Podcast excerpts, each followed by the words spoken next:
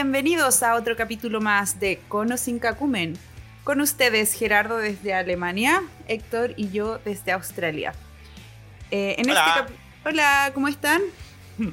Oye, pero la cortaste a medio Sí. camino, estaba reinspirada. Sí. Sigue. No, si ya la cagaste. ya, ya me cortaste, ya, no, ya no, no sale. Ya no le Nada. pregunté cómo está entonces. Sí, ¿cómo estás tú, mi amor? Yo estoy un poco frustrado porque el sonido siempre es un problema. Mm, sí, pasa siempre. Y Pero no ya- te puedo ayudar mucho. Ya tenemos las cosas medio funcionando, así que esperemos que nada se salga de control esta vez. Y nota al margen, am, Gerardo, cómprate unos audífonos. Pero, weón, si mis audífonos son bacanes, son de madera, mira. Es- no, no he conocido a una persona más arcaica que Gerardo. ¿Quién ocupa audífonos de madera y un mouse de madera? Weón, mira mi mouse. A Es de bambú. Oh, qué Sí. bonito. No, es- todo eso está igual, mal. Está bonito, está bonito. Weón, acepta que vivo en Friburgo y aquí en Friburgo hay que ser verde. Oye, espera que ah, nuestro robot nos está hablando. Alexa, stop. Shut up. ¿De verdad tienen una Alexa? Sí, está hablando, se puso a hablar. No sé por qué. Quizás quiere hacer caquita. Bueno, eh, ¿cómo están las cosas por allá en Alemania? Súper bien, les contaba la semana pasada que llegamos de las vacaciones en Portugal, así que esta semanita ha sido semanita de trabajo, ha sido con muy buen clima. Se está Menos mal, po, weón, si tú frío. casi ni trabajáis. Weón, trabajo un montón. ¿A dónde días. después de todo lo del coronavirus tuviste un montón de tiempo sin trabajar? Trabajáis semana por Ah, medio. pero, Sí, este, Ya, este weón ha tenido vacaciones todo el año. pero eso, pero eso es parte de la Unión Europea, po, weón. Es como Ah. aquí la gente está relajada. Vi- Digamos que vivimos en un país que nos podemos dar el lujo de no trabajar y recibir plata del Estado como apoyo por culpa de esta de esta, esta estrategia, no, esta tragedia. Puta, pero es que si se te va a trabar el choclo cada vez que habláis. Es que estrategia y tragedia se parecen.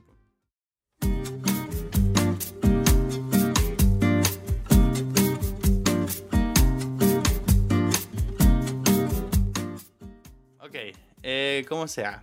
¿Todo bien por acá? Un poco más frío, pero tranquilo. Em, con el corona no han habido más casos, es decir, hay como por cada 100.000 habitantes no más de 20, 18, 19 casos por día. Mm. O sea, ¿Tan poquito? en promedio, compara súper poco, comparándolo, por ejemplo, con España. Bueno, en España es impresionante. Estos compadres se están contagiando a 200, casi 300 casos diarios Sí. por cada 100.000 habitantes, como para tener siempre la misma comparación. Ah, porque ¿Lo, Eh, lo- mil lo harán como para sentirse que están haciendo algo bien en la vida? Así como que son los mejores en No, algo. No tengo idea. Yo ayer en la oficina lo conversábamos con mis compañeros de trabajo de qué weas están haciendo en España que se contagian tanto. Nos preguntábamos si estos Se compadres besan, se con besan. todas las tradiciones. No, peor, yo pensaba que se desnudaban todos en un estadio y empezaban como a tener una orgía pública y se pasaban la lengua así. Y, y había como una especie de fiesta, no tengo idea. ¿Qué hacen para que se contagien tanto, weón? Es como... Ahora, sé. capaz que 200, 200 Pero quizá, diarios por quizá cada la 100.000 pregunta es al habitantes, comparado con 20 o 15 en Alemania, qué sé yo, Mm. quizás el- Quizás la pre- el- la Quizás la pregunta al Claro. revés, ¿qué weas no están haciendo que... o qué cosas están haciendo tan mal? No, pero eh, eh, Es que tampoco sé si es malo o es bueno, No. siempre existe esa pregunta. Yo para mí, si me dicen se están contagiando a 200 diarios, pero no está muriendo gente, yo creo que es un súper buen indicador. Si la idea es que en algún momento todos nos contagiemos. sí, no está muriendo mucha gente, la verdad. Mira, según. Entonces, si a mí me dicen, uy, en Alemania se contagian solo 20 diarios, cuando toda Alemania, más de 80 millones de habitantes, 20 diarios, digo, ¿qué, qué estamos haciendo mal? Es decir, no nos estamos tocando, no nos estamos langueteando, no estamos teniendo manifestaciones de afecto amoroso, no sé, weón. Alemanes culiados son tan fríos, weón, que no... Yo no sé para qué estáis viviendo en Alemania si al final cada vez que habláis de la sociedad alemana te termináis quejando. Lo cual es súper extraño porque la sociedad alemana es casi como tú. ñoño, Eh. que les gusta todo biodegradable, Sí. orgánico. Es como... te quejas porque ves el reflejo fiel de, lo- de tu carácter. Creo que no soporto, no soporto No ver sopor- a más Gerardos. Como Claro. que con uno alcanza. Soy tan egocéntrico que espero que haya solo uno y ese uno sea yo. Y que no haya más que yo. Mm, qué bien. Eh, no, por no, acá no, las quiero hablar cosas- más de Alemania. Alemania me ha recibido Sí, súper bien. Te ha recibido súper bien. Por acá las cosas Nada están súper bien también. Eh, también acá los casos son insignificantes. En nuestro estado llevamos como más de una semana sin ningún caso. Y los que quedan están en Victoria, pero que la verdad está bien controlado.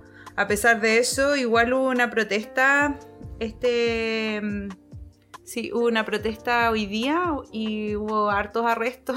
Están ¿Dónde hubo una protestando protesta? en, en Sydney porque están los anti-lockdown, que son este grupo de... Ellos quieren ser como, como libres de, de no tener que estar encerrados ni no tener que cumplir ninguna cuarentena ni restricción. Y se juntaron, obviamente, y Pero ahí ¿cuánto- la policía. cuántos hueones los- fueron? Así, como diez- 100 personas, como 100 Claro. personas, y los arrestaron a todos. Puras Casi. cabecitas blancas. Sí. Pura cabecita blanca, exactamente. Así que ¿Y eso pasó gente, por gente acá. es- escéptica? Es decir, ¿estos tipos creen que no existe el corona? Sí, ¿Cuál creen que no existe ni que no debería haber ninguna restricción de ningún tipo. Exacto. A- acá es bien fuerte el movimiento que cree que el Estado no debe interferir en las decisiones libres del individuo. Mm. O sea, el, libertarianismo que hay acá es bien, es bien heavy. Y, y de ahí se derivan este, este tipo de weas. no, no sé si has escuchado de que hay varias micronaciones en Australia. De buenos que se les No. paró la raja y dijeron, queremos vivir, tener nuestro propio estado y Australia no nos puede venir a decir a nosotros cómo queremos vivir nuestra vida. Y armaron su, su propia micronación. Mm. Hay hartas, creo.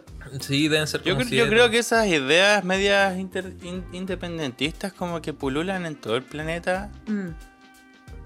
y para nosotros los chilenos como que no, no lo tomamos tan en serio. Más- porque más fuerte. no- nos, nos parece como irrisoria la idea de... Es como imagínate, ok, a, a los araucanos que siempre están como peleando por eso, pero yo no me los imagino como un país. No, es, es una ridiculez que sean un país. Sí, por eso nos reímos en su cara. No, no. No, no alcanzan. Hijo de puta. A mí me cuesta identificar cuando tú estás siendo irónico o cuando de verdad creís en las weas que estás diciendo. Sí, a la gente también les cuesta, pero me encanta ver las caras de las personas cuando no saben si se pueden reír o se, se tienen que sentir ofendidos. Ya, ok. Em, next. Next. Eh, ¿Tú, Héctor? ¿Alguna...? Yo tengo una noticia fantástica que encontré en, en Al Jazeera. Me estoy volviendo fanático de ese diario porque tiene varias noticias de, de los lugares que uno generalmente no, no consigue noticias.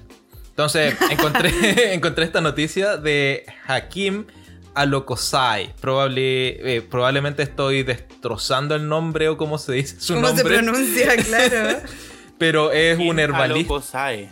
Es un herbalista afgano que dice tener la cura contra el COVID.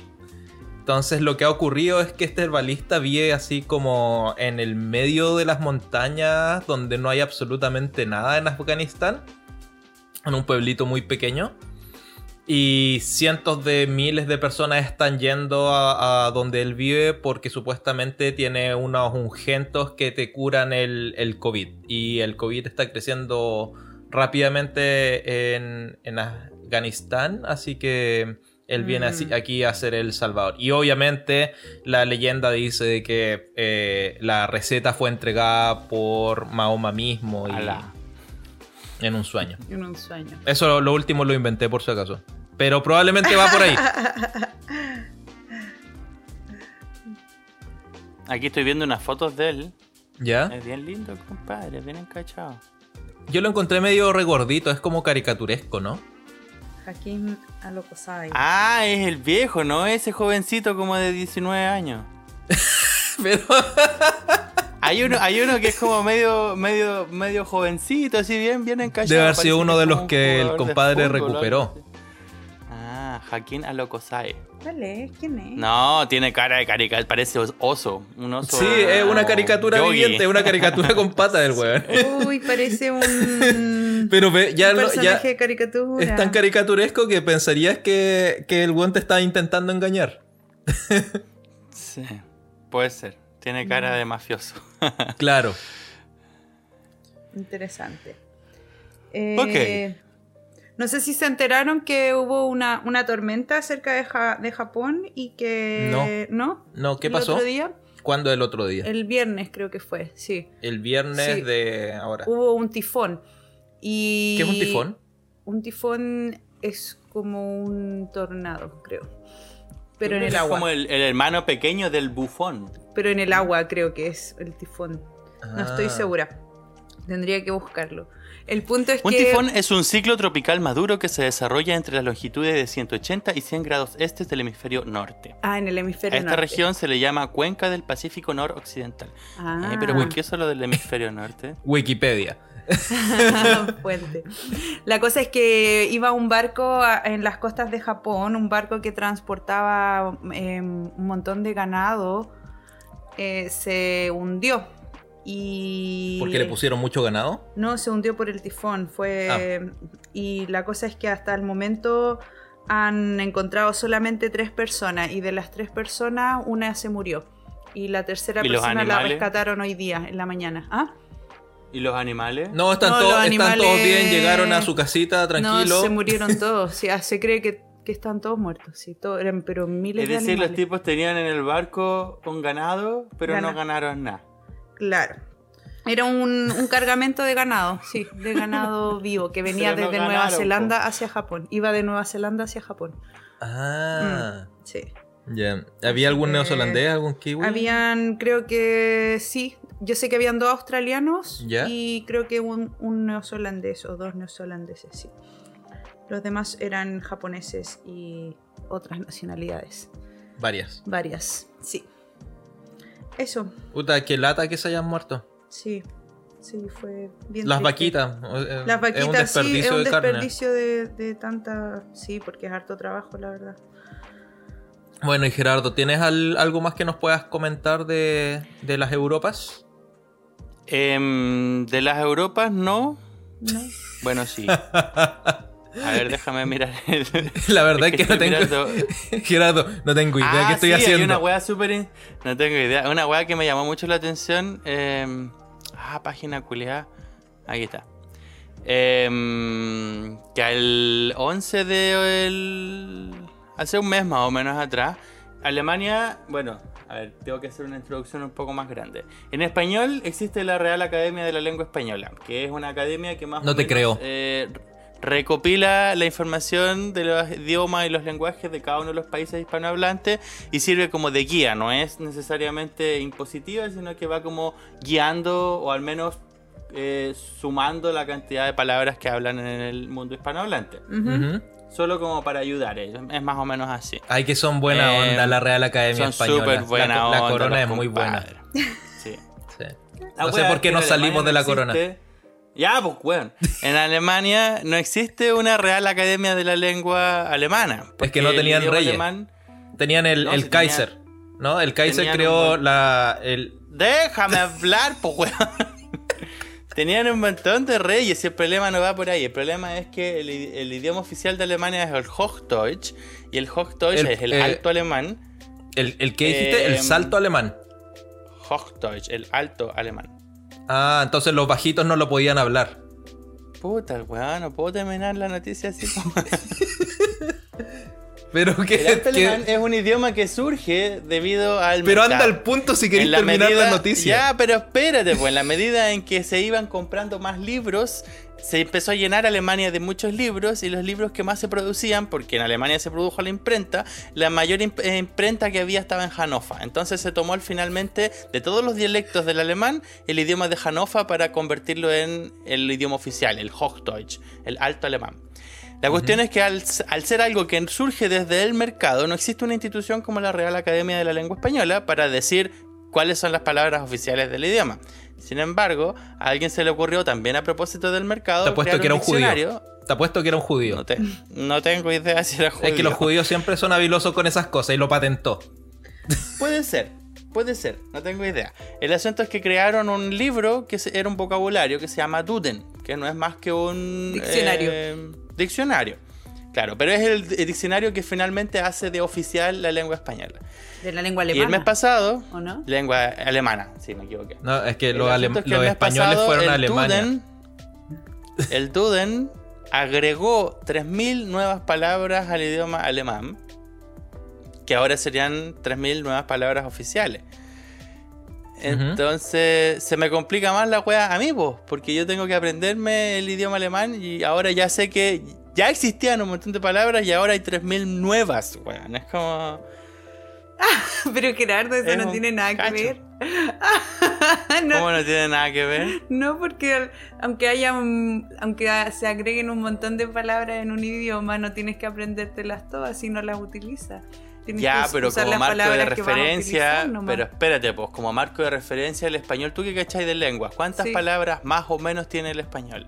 Oh, no tengo idea. Tiene un montón. Yo he escuchado, yo he escuchado que las personas, por ejemplo, de bajos estudios eh, académicos, con 900 o 1000, 1000, 1200 palabras ¿Qué, son capaces de qué clasista, Gerardo? ¿Qué clasista? Pero a eso te digo, me, que me una ofende, persona, me ofende, me ofende No, pero tremendamente una- tu comentario. una persona creo que se da vuelta como con entre 500 y 900 palabras, no necesita Claro. para comunicarse. pero espérate. Estamos, tiran- estamos tirando ese número porque se nos vino a la cabeza, ¿no? No, porque es lindo. lo que dicen los buenos que estudian esa weá. Es El idioma Claro. español tiene eso. más o menos, más o menos 20.000 palabras. Con eso ya es mucho. Pero estos hueones en Alemania, como la- el alemán tiene la capacidad de inventarse palabras a cada rato, ya llevan en, en la 28 edición la suma de 148.000 palabras. Ya, pero ¿cuánta gente realmente utiliza esas palabras? A eso voy. No importa, pues si lo importante es que el Duden lo tiene en su diccionario. Entonces, si No, tú comprabas antes un es- diccionario que tenía 500 hojas, ahora Ah, tienes claro. que comprar un diccionario que tiene Lo que- 5000 hojas, pues, weón. Lo que ocurre es que si la gente no sigue el Duden, entonces ya no, no se pueden comunicar. Te dicen, no, mira, tú no estás siguiendo las reglas del, Del Duden, Duden. así que no te permito hablar nunca más en esta lengua. Sí, pues, así es. Exacto. Cuando tú estudias alemán, te dicen, cómprese un Duden. Cómprese un Duden y Oye. apréndase las palabras de memoria. Mo- movamos- ese, ese es el mejor, el mejor 3000 sistema. weón. Es como... El único No sé. que se debe complicar porque agregaron más palabras, Gerardo. Sí.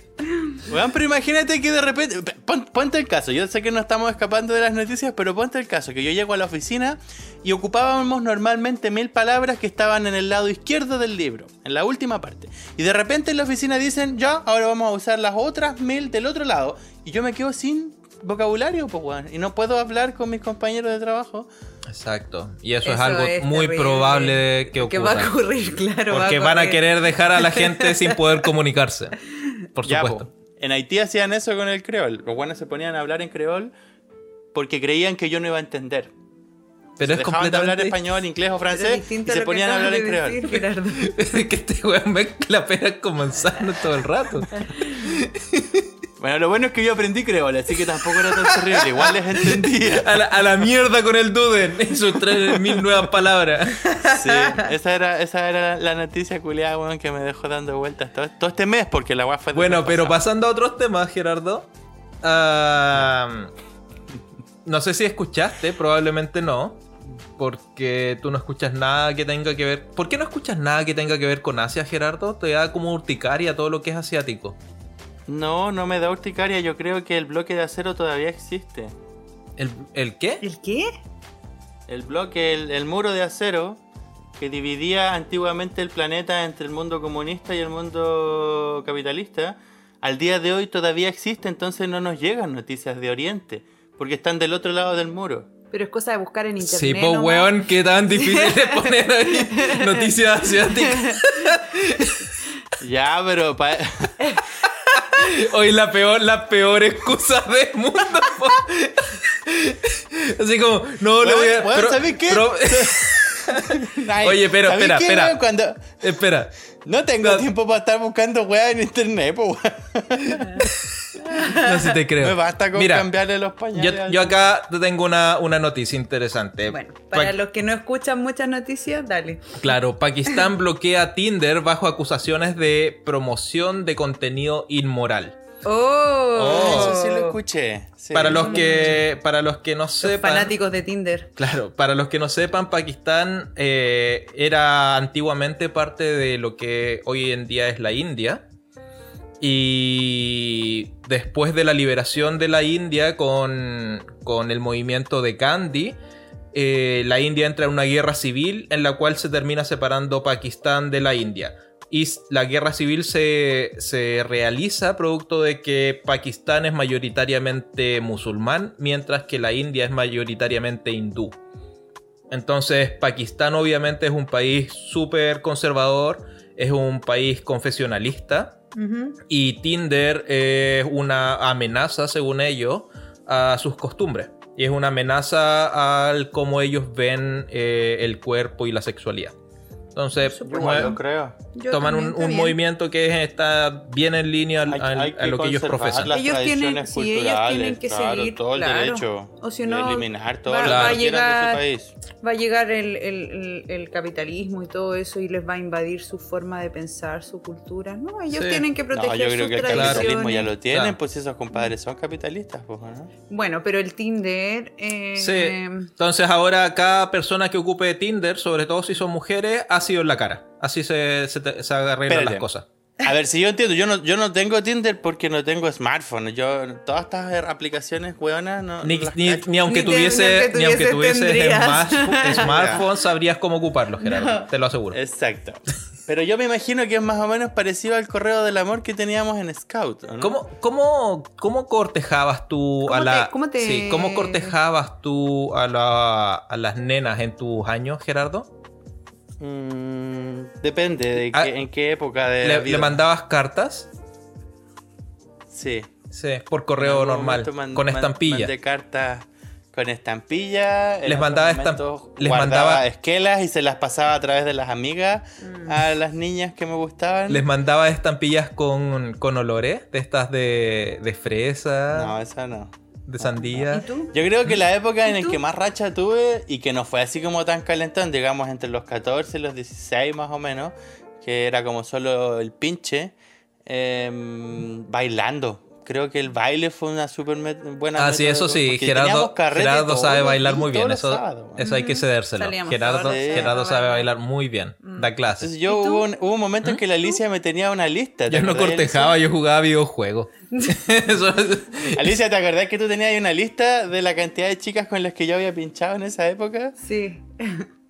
Mira cómo se da cancha, le dieron el pase y ahora se da cancha. Sí, te metí un poco de flores. ¿Cuán- cuán- ¿Cuántas te acordás del el último número que escribiste sé, en esa lista? como 40, 50. 50, me acuerdo, en, Sí. en dos o tres meses, una wea así. Mm, el verga loca le decían. Pero en ese tiempo era así, hoy en día es el Tinder, hoy día es Claro. mucho Sí, más... pues, hubo una claro. época que era el ponceo, otras veces Sí. que fue el perreo. Parte de no la sé, época pues, también. Sí. no tengo idea, guardar distancia. Claro, con Claro. mascarilla. Ajá, eso, lo de las mascarillas me conecta con. Hay una artista que se llama Dolores Gould, que es una artista Cree. Ni ide- yo no, te- antes de leer la noticia no sabía lo que eran los Cree. Los Cree son una comunidad indígena de Estados Unidos y Canadá. Ah. Entonces esta artista está diseñando máscaras basadas en el siglo XVII.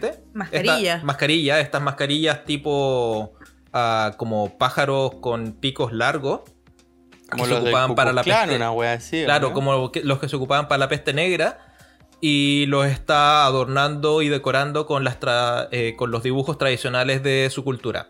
Y obviamente se está volviendo un, un ah, súper popular allá en Estados Unidos y está vendiendo, se está forrando. Está forrando. Sí. Así que, Oye, sea- el siglo XVII, espérate, que es 1600, ¿cierto? Siempre es uno, de, uno antes. Exacto. Mm, Estamos en el siglo XXI, 2020. mm, Eh, ese sería 1600. mm. Está bien. Interesante.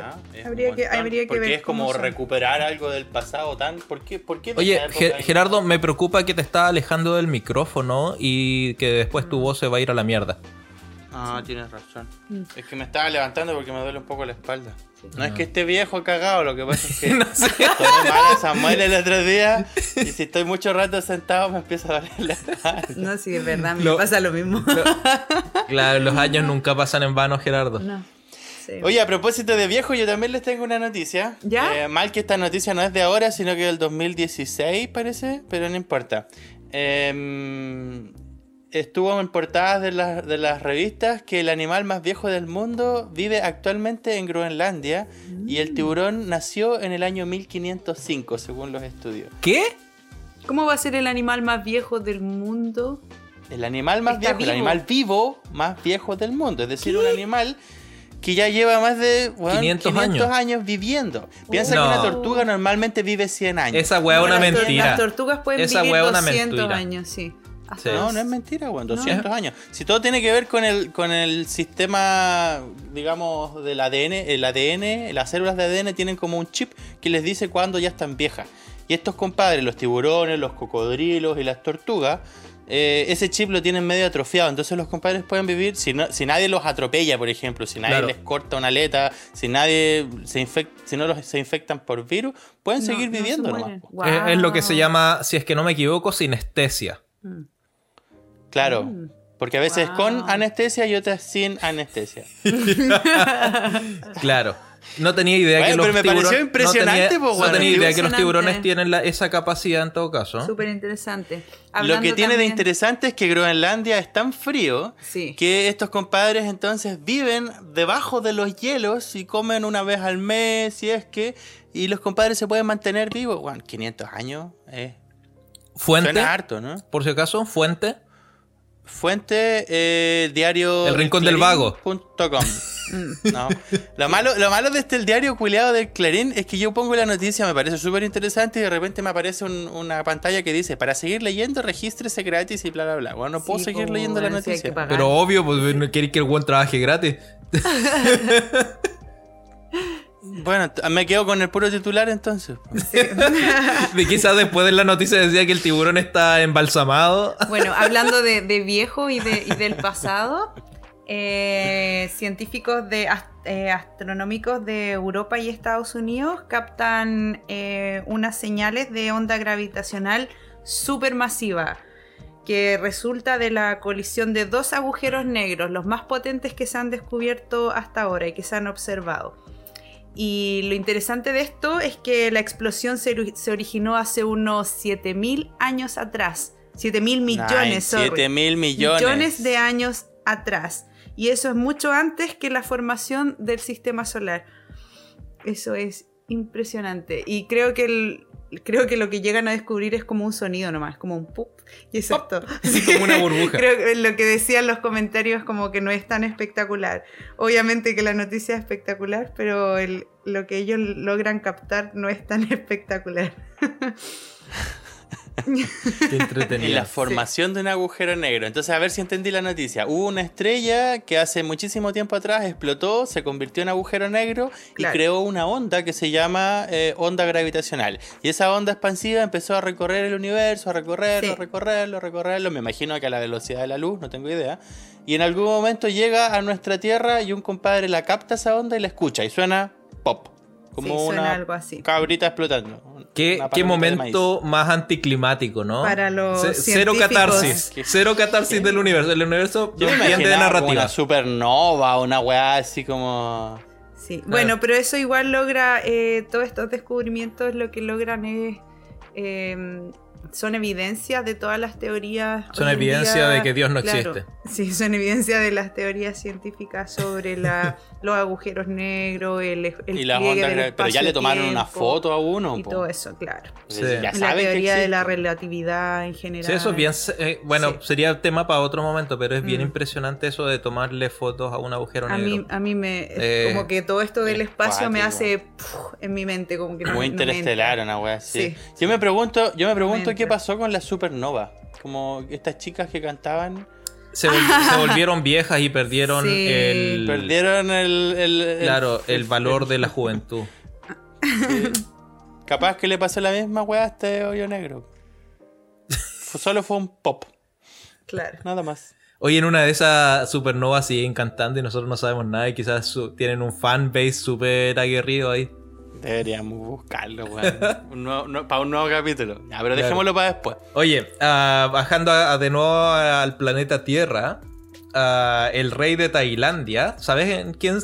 Primero, ¿sabían que Tailandia tiene un rey?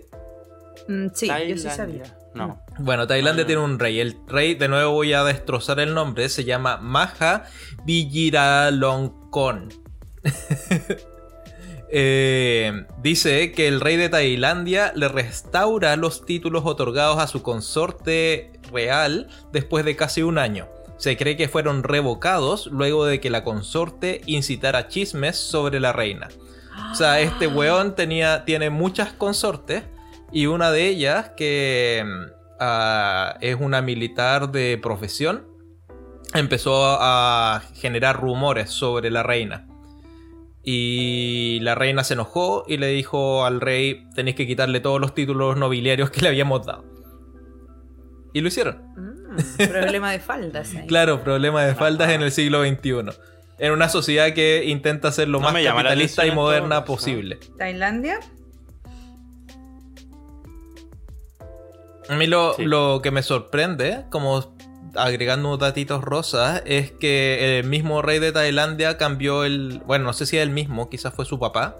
Cambiaron la tradición de ocupar los típicos palillos chinos por utilizar tenedor, cuchara Tenedor. y tenedor. Mm, Porque querían ser más occidentales. mm, sí, creo que son los únicos que ocupan Son los únicos que ocupan tenedor. tenedor y Sí, cuchara. y también todos ocupan palillos. Si es que Mm, vas a un restaurante tailandés, tienen tipos de comida más expresados a nivel occidental. O sea, tienen Mm. un plato de entrada, tienen un plato de fondo Sí. y después tienen un postre. Claro, eso es muy Tailandés, occidentalizado. tailandés. Yo he ido a comer comida tailandés, igual nos han pasado palillos. Sí. Quizá más tradicional, no sé. Pero no, ese cambio no pasó hace, hace mucho tiempo, 60 o 70 años. Quizás me estoy Ah. carrilando, pero no es, no es hace tanto. ¿Tú cachai por qué el diablo que dibujan siempre en los monitos animados tiene un tridente? No, no, no lo sé. ¿Has cachado que el- al diablo siempre lo pintan como de rojo con una cola puntúa y un tridente? Una Sí. especie como del, del símbolo de Tritón, más o menos. La Exacto. historia cuenta que es más o menos lo mismo, que los compadres en la Edad Media comían con las manos y los orientales obviamente con palillos porque era más higiénico y estos compadres traen la tradición de hace miles de años atrás. Pero los medievales eh, ricos, digamos la, la monarquía, dijo, no, pues bueno, hay que, en la época de Da Vinci más o menos, eh, se inventó el tenedor. Mm. Y la gente empezó a comer con tenedor por un tema higiénico, por un tema de estilo, qué sé yo, como aumentar la, el cacumen, digamos, del, del- Ujú. el acto de comer. Y la gente empezó a pensar que esa weá era tan complicada de usar que se lo atribuyeron a un acto del demonio. Como, Para como joderles la el vida. diablo, weón. o sea, al final empezaron siempre los, los caricaturistas a, a adjuntarle el tenedor al diablo y al final terminó convirtiéndose en una especie de horqueta, una- un tridente que es del diablo la weá. Mm.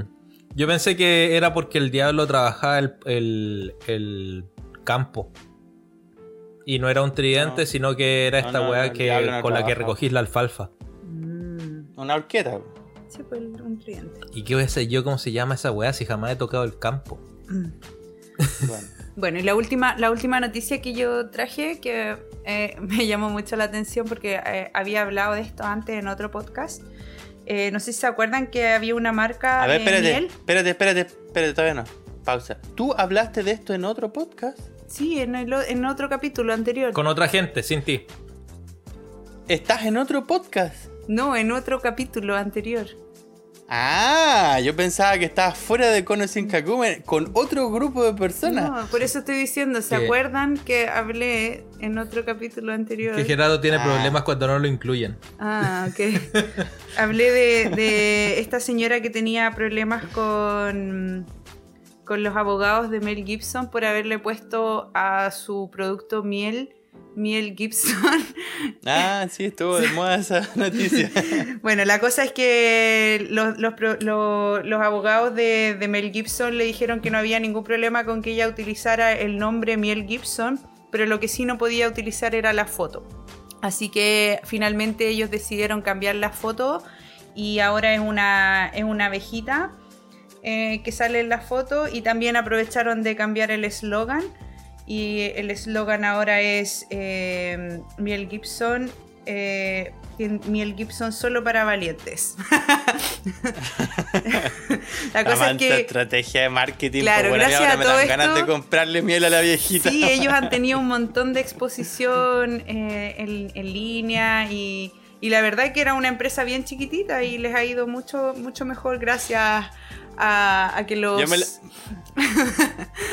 Yo me la imagino como la viejita que restauró el Cristo ese en esa iglesia que se hizo súper de mm. moda, seguro que ahora debe tener un montón de contratos de restauración. Pero claro. esa vieja le hicieron mierda, pues a mí me daba pena. Me daba pena igual. No, yo, yo creo que si yo quisiera algo postmoderno, la contrato a ella totalmente. Con la miel Gibson pasó la misma. Buena por ella. Así que de una controversia algo bueno sale porque ahora tiene Deberíamos entonces más seguidores. una controversia. Sí. Nosotros. Sí, esa, es un, buena, una buena idea, generar controversia para poder para generar más réditos. Así que eso. Políticos hacen esa weá. Todo el tiempo.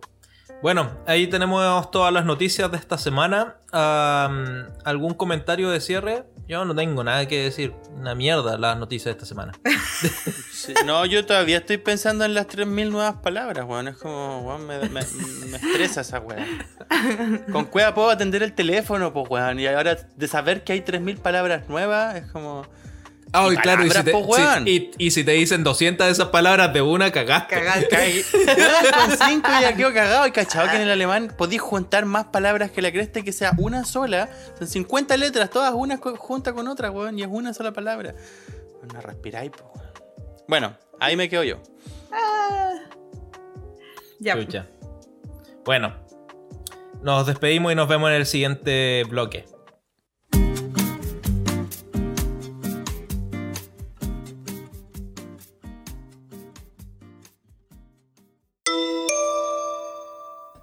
¿Sabías que la calle más larga del mundo se encuentra en Canadá, con 1896 kilómetros de largo?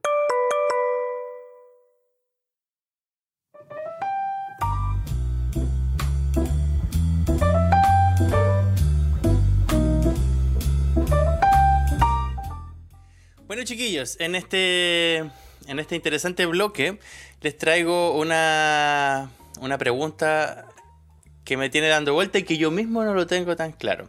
Mm. Em, a propósito del tema del corona, muchos países han optado por tomar políticas de ayuda, digamos, a sus, a sus conciudadanos para no caer en quiebra financiera.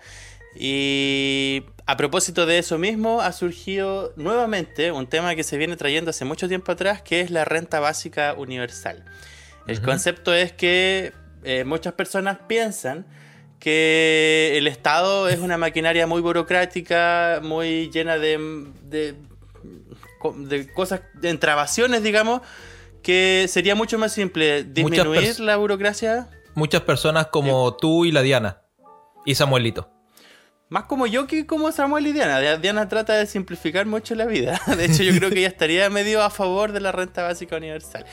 El tema es ese, que se complejiza tanto el sistema mm. que hay muchos que creen que habría que simplificarlo y una mejor manera sería cambiar el sistema de impuestos, evidentemente el mismo discurso de siempre, cobrarle más impuestos a los más ricos, menos a los más pobres y en esa recopilación de dinero hacer una renta básica universal, es decir, distribuir todo el dinero a todas las personas y entregarle incondicionalmente un sueldo que te sirva para eh, solventar las necesidades básicas, ya sea de salud, eh, vivienda, eh, comida, qué sé yo, Oye, poder y, vivir. ¿Y te gusta eso?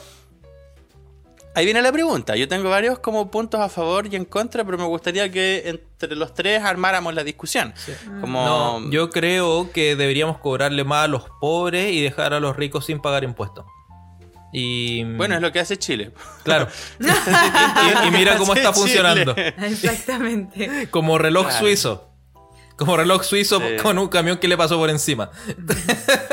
Sí, igual que Gerardo, como que no tengo una todavía una, una opinión bien formada respecto a este tema porque creo que hasta hoy en día son muy pocos los países que han intentado generar una fórmula o, han hecho como un modelo eh, para implementar esta idea, pero todavía no está totalmente probada si es que funciona o no.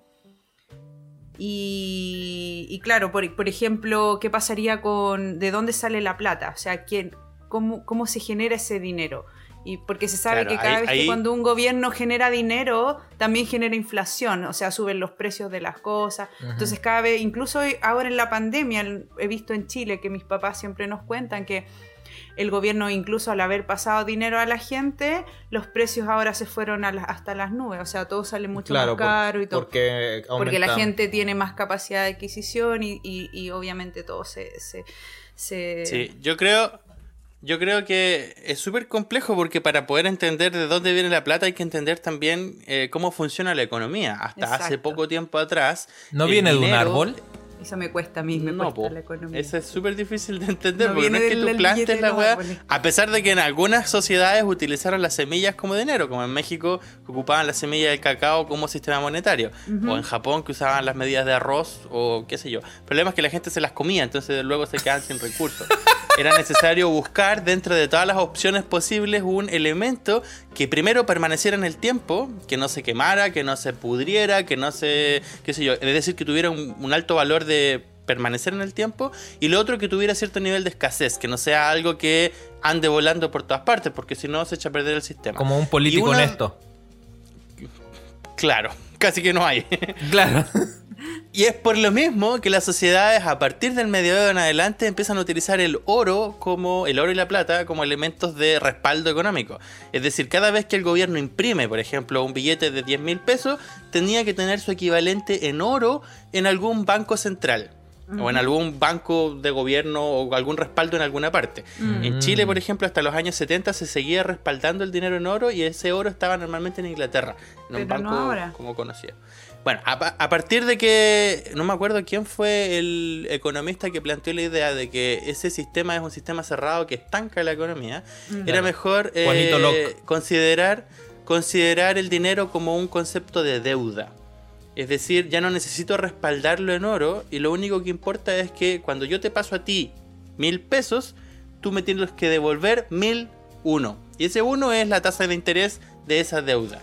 Eso sería la inflación también, ¿o no? No. Sí, pues, y eso es lo bueno de la inflación, porque la inflación es algo que los gobiernos pueden controlar de alguna manera, y cuando hay un número adecuado en la inflación, entonces reactivan la economía, porque la gente se está endeudando, y al, mm. tener una deuda y al querer cobrarla, entonces el círculo empieza a funcionar y no se estanca. Es una de las teorías económicas. Cuando uno entiende eso, que el Ahora, eso, eso es, un, espera, espera, para ahí, porque eso en el mundo ideal, en, el, mundo, real la weá se va a la mierda porque tenéis bancos centrales que van a estar creando tanto dinero sea necesario por las deudas que se están generando y ese dinero no está respaldado en absolutamente nada. nada. y porque si no hay trabajo, y lo que termina una renta universal. Espera, no, no estoy conectando todavía con la renta universal, ah, pero al final lo, que lo que termina generando. Sí, lo que termina generando el Banco Central al aumentar la, el dinero que está en circulación. Es básicamente lo que ya hablamos en un capítulo anterior, que todas las cosas empiezan a subir indiscriminadamente. Es lo que pasó en el campamento Scout con los Nalópulos. Y más Aumentas la cantidad de producción de dinero, Exactamente. los precios, espera, inflación. Espera. Y, y más seriamente lo que ocurre es que ese círculo vicioso después es muy difícil cerrarlo. Que un ejemplo claro es lo que ocurre en Argentina en estos momentos. Que tienen un banco central que en algún momento se les ocurrió, van, vamos a liberar dinero, cosa que la gente pueda comprar cosas, para pasar el año fiscal y que las votaciones les dieran de nuevo eh, el poder político. Pero después de eso entra ahí en un círculo vicioso del que salir es muy complejo. Y ahí conectando ahora con lo de la renta básica universal, eso es un, es un temor real. Mm. Al tener bancos centrales e intentar dar renta básica universal, la pregunta básica inmediata es, ¿va a estar respaldado en dinero y recursos que tenemos ahora o va a estar respaldado en deuda? Porque si está respaldado en deuda, significa que el Banco Central y los estados lo pueden controlar. Y eso es súper riesgoso. Ya, pero por ahí va el punto. Es decir, al día de hoy, cada vez que tú tienes un billete en tus manos, lo que tienes es un pedazo de deuda. Mm. Es un pedacito de una deuda que alguien adquirió en algún momento y se lo pidió eventualmente al banco que produce esa deuda. Y alguien tiene que pagar por esa deuda. Y es por eso que todos nosotros trabajamos y es por eso que la economía funciona. Y no es tan loco porque finalmente los bancos mundiales, por ejemplo, cuando prestan plata a los países, también están prestando deuda. Y la gente compra deudas. China, por ejemplo, es uno de los países que más deudas compra. Sí. Le compro deudas a otros países, yo asumo la deuda de ellos y luego hago estimular la economía mía con esa deuda. En fin, el asunto es que si, si lograran tener los países un sistema económico eh, funcional, como lo tiene Alemania o gran parte de los países desarrollados, al menos los de la OCDE, eh, la propuesta de una renta básica universal no es tan descabellada porque el gasto fiscal sigue siendo alto. Es decir, Claro. son países que tienen tendencias no socialistas, pero al menos de entregar eh, un de estado de bienestar, Claro, un estado. de subvencionar son- el bienestar de su sociedad. Países con estado de bienestar, sí. No, Exacto. no- no como, como que lo, que buscan es eso. mejorar Mm. la calidad de vida de las personas. Y para ello, por ejemplo, construyen carreteras con tremendos requisitos como que tengan paneles acústicos, que tengan asfalto, producción energética, en fin, un montón de políticas que buscan el bienestar de la sociedad y eso tiene un costo enorme. Entonces los compadres dicen, mira, pesquemos todo este costo. Que ya lo tenemos, no es plata nueva, no tenemos que generar nueva plata. Ya tenemos este banco lleno, este monto lleno de plata, esta bolsa llena de plata. eh, repartámosla de manera incondicional a todos los ciudadanos de nuestro país. Ya, y la pregunta in- directamente, o esa, Igual, esa, esa es el- la teoría. Ahora, ¿existe alguna Pero, ¿cuál es tu evidencia? Opinión? Primero, para, es que no tengo una, una opinión formada, entonces, primero para formar una opinión acá, ¿existe evidencia de que esté funcionando en algún lugar? ¿Alguien sabe de algún Yo sé ejemplo? que hubo un ejemplo en, en- no estoy segura en estos países nórdicos, uno no, no Nórdico, puedo- sí, no sé si en Finlandia, en Suecia, Finlandia, Noruega, ahí, alguno de sí. estos países vikingos hicieron Y una creo prueba. que en, en Canadá también hubo una prueba, no a todos, pero a gente que no tenía trabajo les, da- les dieron por un periodo de tiempo como un sueldo básico. Y, mm, Y se fueron a la la- mierda. No, no. Lo gastaron todo no, en la- droga no, y la alcohol. Verdad, la verdad es que no. Sexo Al- y rock and roll. No, no, la verdad es que no. No, al revés, se estimula Claro, bastante se la economía porque la gente tiene más libertad. Yo Sí. creo, Dice, ah, yo creo que, ustedes de son unos hippies comiendo. que, que están No. intentando promover una idea que no da resultado. Yo creo que, no sé, por eso yo creo que influye mucho el tipo de gobierno que tiene, el tipo de economía que tiene cada país, porque en Canadá que estaban implementando esto eh, funcionó bastante bien. Obviamente que lo cortan porque no, no... Porque no hay plata. Claro, porque tienen que Entonces no funciona. subvencionar mucha gente, quizás. Yo, pero creo, yo creo que pasa lo mismo con todos los sistemas. Tú no podís pasar del capitalismo al comunismo o Tan viceversa rápido. sin hacer Sí. en un proceso gradual. Sí. Porque si lo haces de un día para otro te queda la cagada, como pasó con el Transantiago o ha pasado con un montón de sistemas que no están bien implementados. Entonces si lo hacís de una, no lográis como entrar en el mundo. Pero piensa que hace no más de 50 años eh, la gente trabajaba más de 16 horas diarias y ahora estamos Mm. trabajando 8 horas diarias. Oye, Claro. qué terrible. Al menos en los países Yo desarrollados. no podría trabajar más Piensa 10 en horas. el concepto de las vacaciones. ¿Cuántas vacaciones hay en Chile, por ejemplo, obliga- eh, que sean obligatorias o 20 que días. tiene derecho la gente a recibir? Puta, pero espera, pa- 15 para ahí. y una por para, año. Para ahí, porque el chileno es bien flojo y llega a tomar desayuno al trabajo y almuerza en horas de trabajo y saca la vuelta, entonces sí, no se le puede dar más vacaciones a un weón que está produciendo tampoco. Ya, ok, pero piensa en un sistema eficiente al revés, pues, weón. No, no dejes que los compadres tomen desayuno. Igual esa igual del desayuno en el trabajo también es algo que se puede llegar a un consenso. Nosotros en la oficina igual desayunamos en la oficina. de Pero es 10 que vos 10 sois latino, pues, es Gerardo, si de ahí desayuno. viene. Weón, no, si no es algo No. impuesto por mí, es por mi jefe. En la oficina No. tiene entre- entre 10 y 10 y media la hora del desayuno. Ujú. Acá también. sí, Y es algo que está contemplado en el horario del sí. trabajo. Está Y lo mismo en la tarde, hay un cafecito en la tarde, el Sí. café Gracias. pause y el Acá está, pause. está puesto también el coffee break en la mañana y el almuerzo Claro. y después. Todo en la depende de cómo se organice la gente, Sí. si esa weá de la eficiencia. Yo creo que el punto más claro es que hace un tiempo atrás el mundo era totalmente distinto y ahora sería loco pensar desde esos ojos que, weón, ¿cómo trabajan 40 horas a la semana? ¿Cómo es Mm. posible que en Alemania hayan 25 días de vacaciones al año? Weón, son 10 días más que en Chile, weón, cortala. Claro, una, Como una, Todos esos derechos que uno va adquiriendo, Una de a poco se van como distribuyendo y se democratiza, digamos, la, no estoy de la acuerdo, calidad de vida. No estoy de acuerdo en el punto de que se dis- distribuyen de mejor forma, creo que uno de los factores que más afecta es la tecnología. Y vuelvo atrás con el tema de los chilenos siendo flojos. No, no es que lo crea en, en ningún motivo. El chileno es poco productivo y eso es cierto, pero no es poco productivo porque ah, sea flojo, es poco productivo porque no tiene tecnología necesaria para poder hacerlo más productivo. Tuviste que explicar tu ironía porque Gerardo Sí, no, porque la Gerardo no la entiende. El es un Sheldon de mierda. Le tiran bromas y se ¿Cuál, las cuál es la cree. ironía de que tú crees que los chilenos somos poco eficientes? Sí. No son flojos. No, pero en términos, en términos eh, reales, los chilenos son eh, poco productivos. Pero no tiene que ver con que sean flojos, tiene No. que ver con que no hay tecnologías implementadas para hacerlos más productivos. La idea que tú estás planteando de los alemanes trabajando pocas horas no es porque los alemanes aprendieron a, a ser más eficientes, ni tampoco porque los alemanes se esfuercen más, sino que los alemanes implementaron mejor te- eh, tecnologías y procedimientos, lo cual los hace ser más eficientes a la hora de trabajar.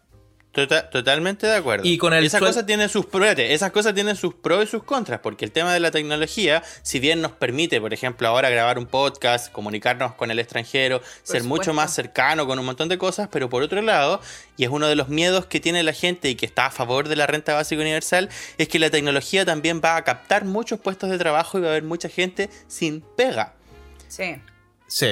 Sí, eso, yo- eso es lo- es otro punto que, que yo quería La sustitución de ahí- las máquinas. Ahí es es- impresionante. sí. Eso es lo que iba a que, comentar. claro, el, el hecho de que mm, hoy en día la tecnología está abarcando todo, o sea, un montón de trabajo que todavía son, son utilizados, o sea, son hechos por personas, pero cada vez más los trabajos están siendo eh, hechos por la tecnología. Y esas personas, al no tener eh, otras, no sé, otras fuentes de trabajo, se quedan sin pega, simplemente. Claro, entonces la lógica de estos compadres que están a favor, estos dicen, ok, digamos que la mayoría de las pegas las toma la, la mecánica, las toma la tecnología, Claro. y luego ¿qué pasa con los seres humanos? Solo el dueño de esas máquinas se va a quedar con las ganancias de toda esa producción. Por Y supuesto. van a haber un montón de personas cesantes. Por supuesto. O hagamos una utopía como la de la película Wally, Podemos en el que decidir los cómo robots hacen todo. todos. Ah, Espérate, bueno, pues, sí. los robots Es hacen que si lo haces con tu todo. capital, perfecto. Si lo vas a hacer con el capital que yo estoy invirtiendo, jódete. Pero es que por eso es el punto, cómo las sociedades prefieren, si quieren que ninguno de sus ciudadanos viva en la miseria o en la pobreza extrema, Pero si no es. se distribuyen la riqueza e que, incluso Es que ahí viene la, si es que es no que ahí viene la pregunta. El que, todos. perdón, Mm. que eh, hablé encima de, de lo que tú estabas diciendo. Pero ah, la pregunta viene en términos de el Estado no es el que está produciendo el dinero, el que está produciendo el dinero en los países eh, eh, Son los individuos y las son- empresas privadas. son los privados. y y la los tecnología en, en y sobre los- todo. Y los privados son quienes se van a quedar con los recursos. Recursos bien habidos porque están funcionando bajo las reglas del mercado y las reglas legales que les están diciendo. Porque el- la pregunta en este eh, que no se hace es- en la renta básica universal es bajo qué garantías morales es el Estado el que le va a exigir a quienes tienen los recursos que los tengan que estar distribuyendo al resto. Si es Bueno, que el resto de no las reglas espera, del juego. si es que el resto, es que el, el resto no está participando en la creación de nuevos recursos. O sea, yo como privado estoy generando los recursos y me están diciendo que se los tengo que repartir a otras personas que no están participando en crear nuevos recursos. Y se los tengo que repartir porque sí, sin obtener ningún beneficio de eso. y ahí viene la pregunta. Es lo que yo decía, espérate, en, Claro. en un capítulo anterior yo hablaba de, en temas de urbanismo, las sociedades más democráticas, donde se distri- distribuye mejor el poder, son las sociedades que tienen más espacios públicos. Piensa que el espacio público es más o menos lo mismo que la renta básica universal. Una plaza es abierta a todo el mundo, ya no importa si eres rico, eres pobre, no tienes que pagar entrada para entrar a una plaza y disfrutar de los juegos y los árboles y la sombra y el pastito, ¿ya? El uso de los carabineros, por ejemplo. Hay un Paco ahí sentado en la esquina o parado en la esquina vigilando. Él está vigilando a todo el conjunto social. No tengo que ser yo pobre para que me vigile a mí o rico para que me vigile a mí. Simplemente el compadre está haciendo su pega. Y la pega de él viene de una distribución de dinero que es del Estado Exacto. hacia objetivos públicos. Entonces, por otro lado, te pongo otro ejemplo más. ¿Hace cuánto niños. tiempo que no estás en Chile, Gerardo? Pero si no, no es solo para Chile, la idea es. para- Bueno, hablemos entonces de pacos alemanes, pues, para Claro. ponerte el ejemplo más claro. Que el paco chileno. capaz que- aunque, aunque yo siento que es al revés. Yo siento que los pacos chilenos hacen mejor la pega que los pacos alemanes. Acá los guanes se sientan a fumar, weón, a escuchar música. Es como que no necesitan. Es que no tienen que hacer ni una weá, po. Claro. En No, fin, pero en no nos términos. Yo lo que sí. voy. Yo lo que voy es que tu punto de vista tiene que ver con ser parásito, más o menos. Como, ah, ok, hay gente que es parásito. Mm. Exacto. ¿Ya? Y los niños son parásitos. Y Sí. lo más bien que la sociedad acepta que los niños sean parásitos hasta que llegue un punto, En que idealmente hasta los 18 sustentarse. años, Mm. en el que se puedan autosostener, ya sea que Claro. estudien o trabajen o lo que sea. No acepto esa, esa aseveración. Pero sí es lo que aceptamos hoy Pero en es día. así, po. No, en, Sí. en la- en las sociedades actuales ah, la gente paga impuestos y esos impuestos son los que le otorgan los beneficios a los niños. Exacto, pero todos deciden Ya, que todos esos Exacto. impuestos van Todos a ser para aceptan ellos. Aceptas Que los niños van a ser parásitos. Es para pagar la educación de niños, incluso que no son tuyos. Incluso niños que no, que, o incluso de alguien que, que no tiene hijos. Tú Y sabes salgamos de Chile, porque Chile es un caso Sí. excepcional, pero aquí en Alemania la universidad es gratis, gratuita, weón. Es decir, tú tenés entre los 6 y los 25 años, casi un cuarto de tu vida, pagada por el Estado. Eres Exacto. un puto parásito. Ah, pero Y veamos. sin embargo, la gente el- lo acepta. Sí. Sin embargo, no me gusta mucho. Y luego, el- espérate, y luego te conviertes de nuevo en parásito a partir de los ¿No te gusta el 60. término de 60 en parásito? No, adelante. no me, no me gusta el argumento que voy a, a decir en estos momentos porque me carga Axel Kaiser, pero uno de los puntos claros que él sí tiene y que es cierto es que las sociedades con estado de bienestar están quebradas mientras que las sociedades que tienen todos estos servicios pagados por privados no están quebradas. En ese sentido, No sé. la educación pagada por el Estado en Europa es un servicio que les está generando un montón de deuda y que eventualmente les va a No generar un colapso. En, país- seguro. en países como Australia, donde la educación se tiene que pagar y es completamente privado todo el sistema. No, Sí. ¿Lo es? no. ¿Cómo que no? ¿Qué educación? La educación universitaria.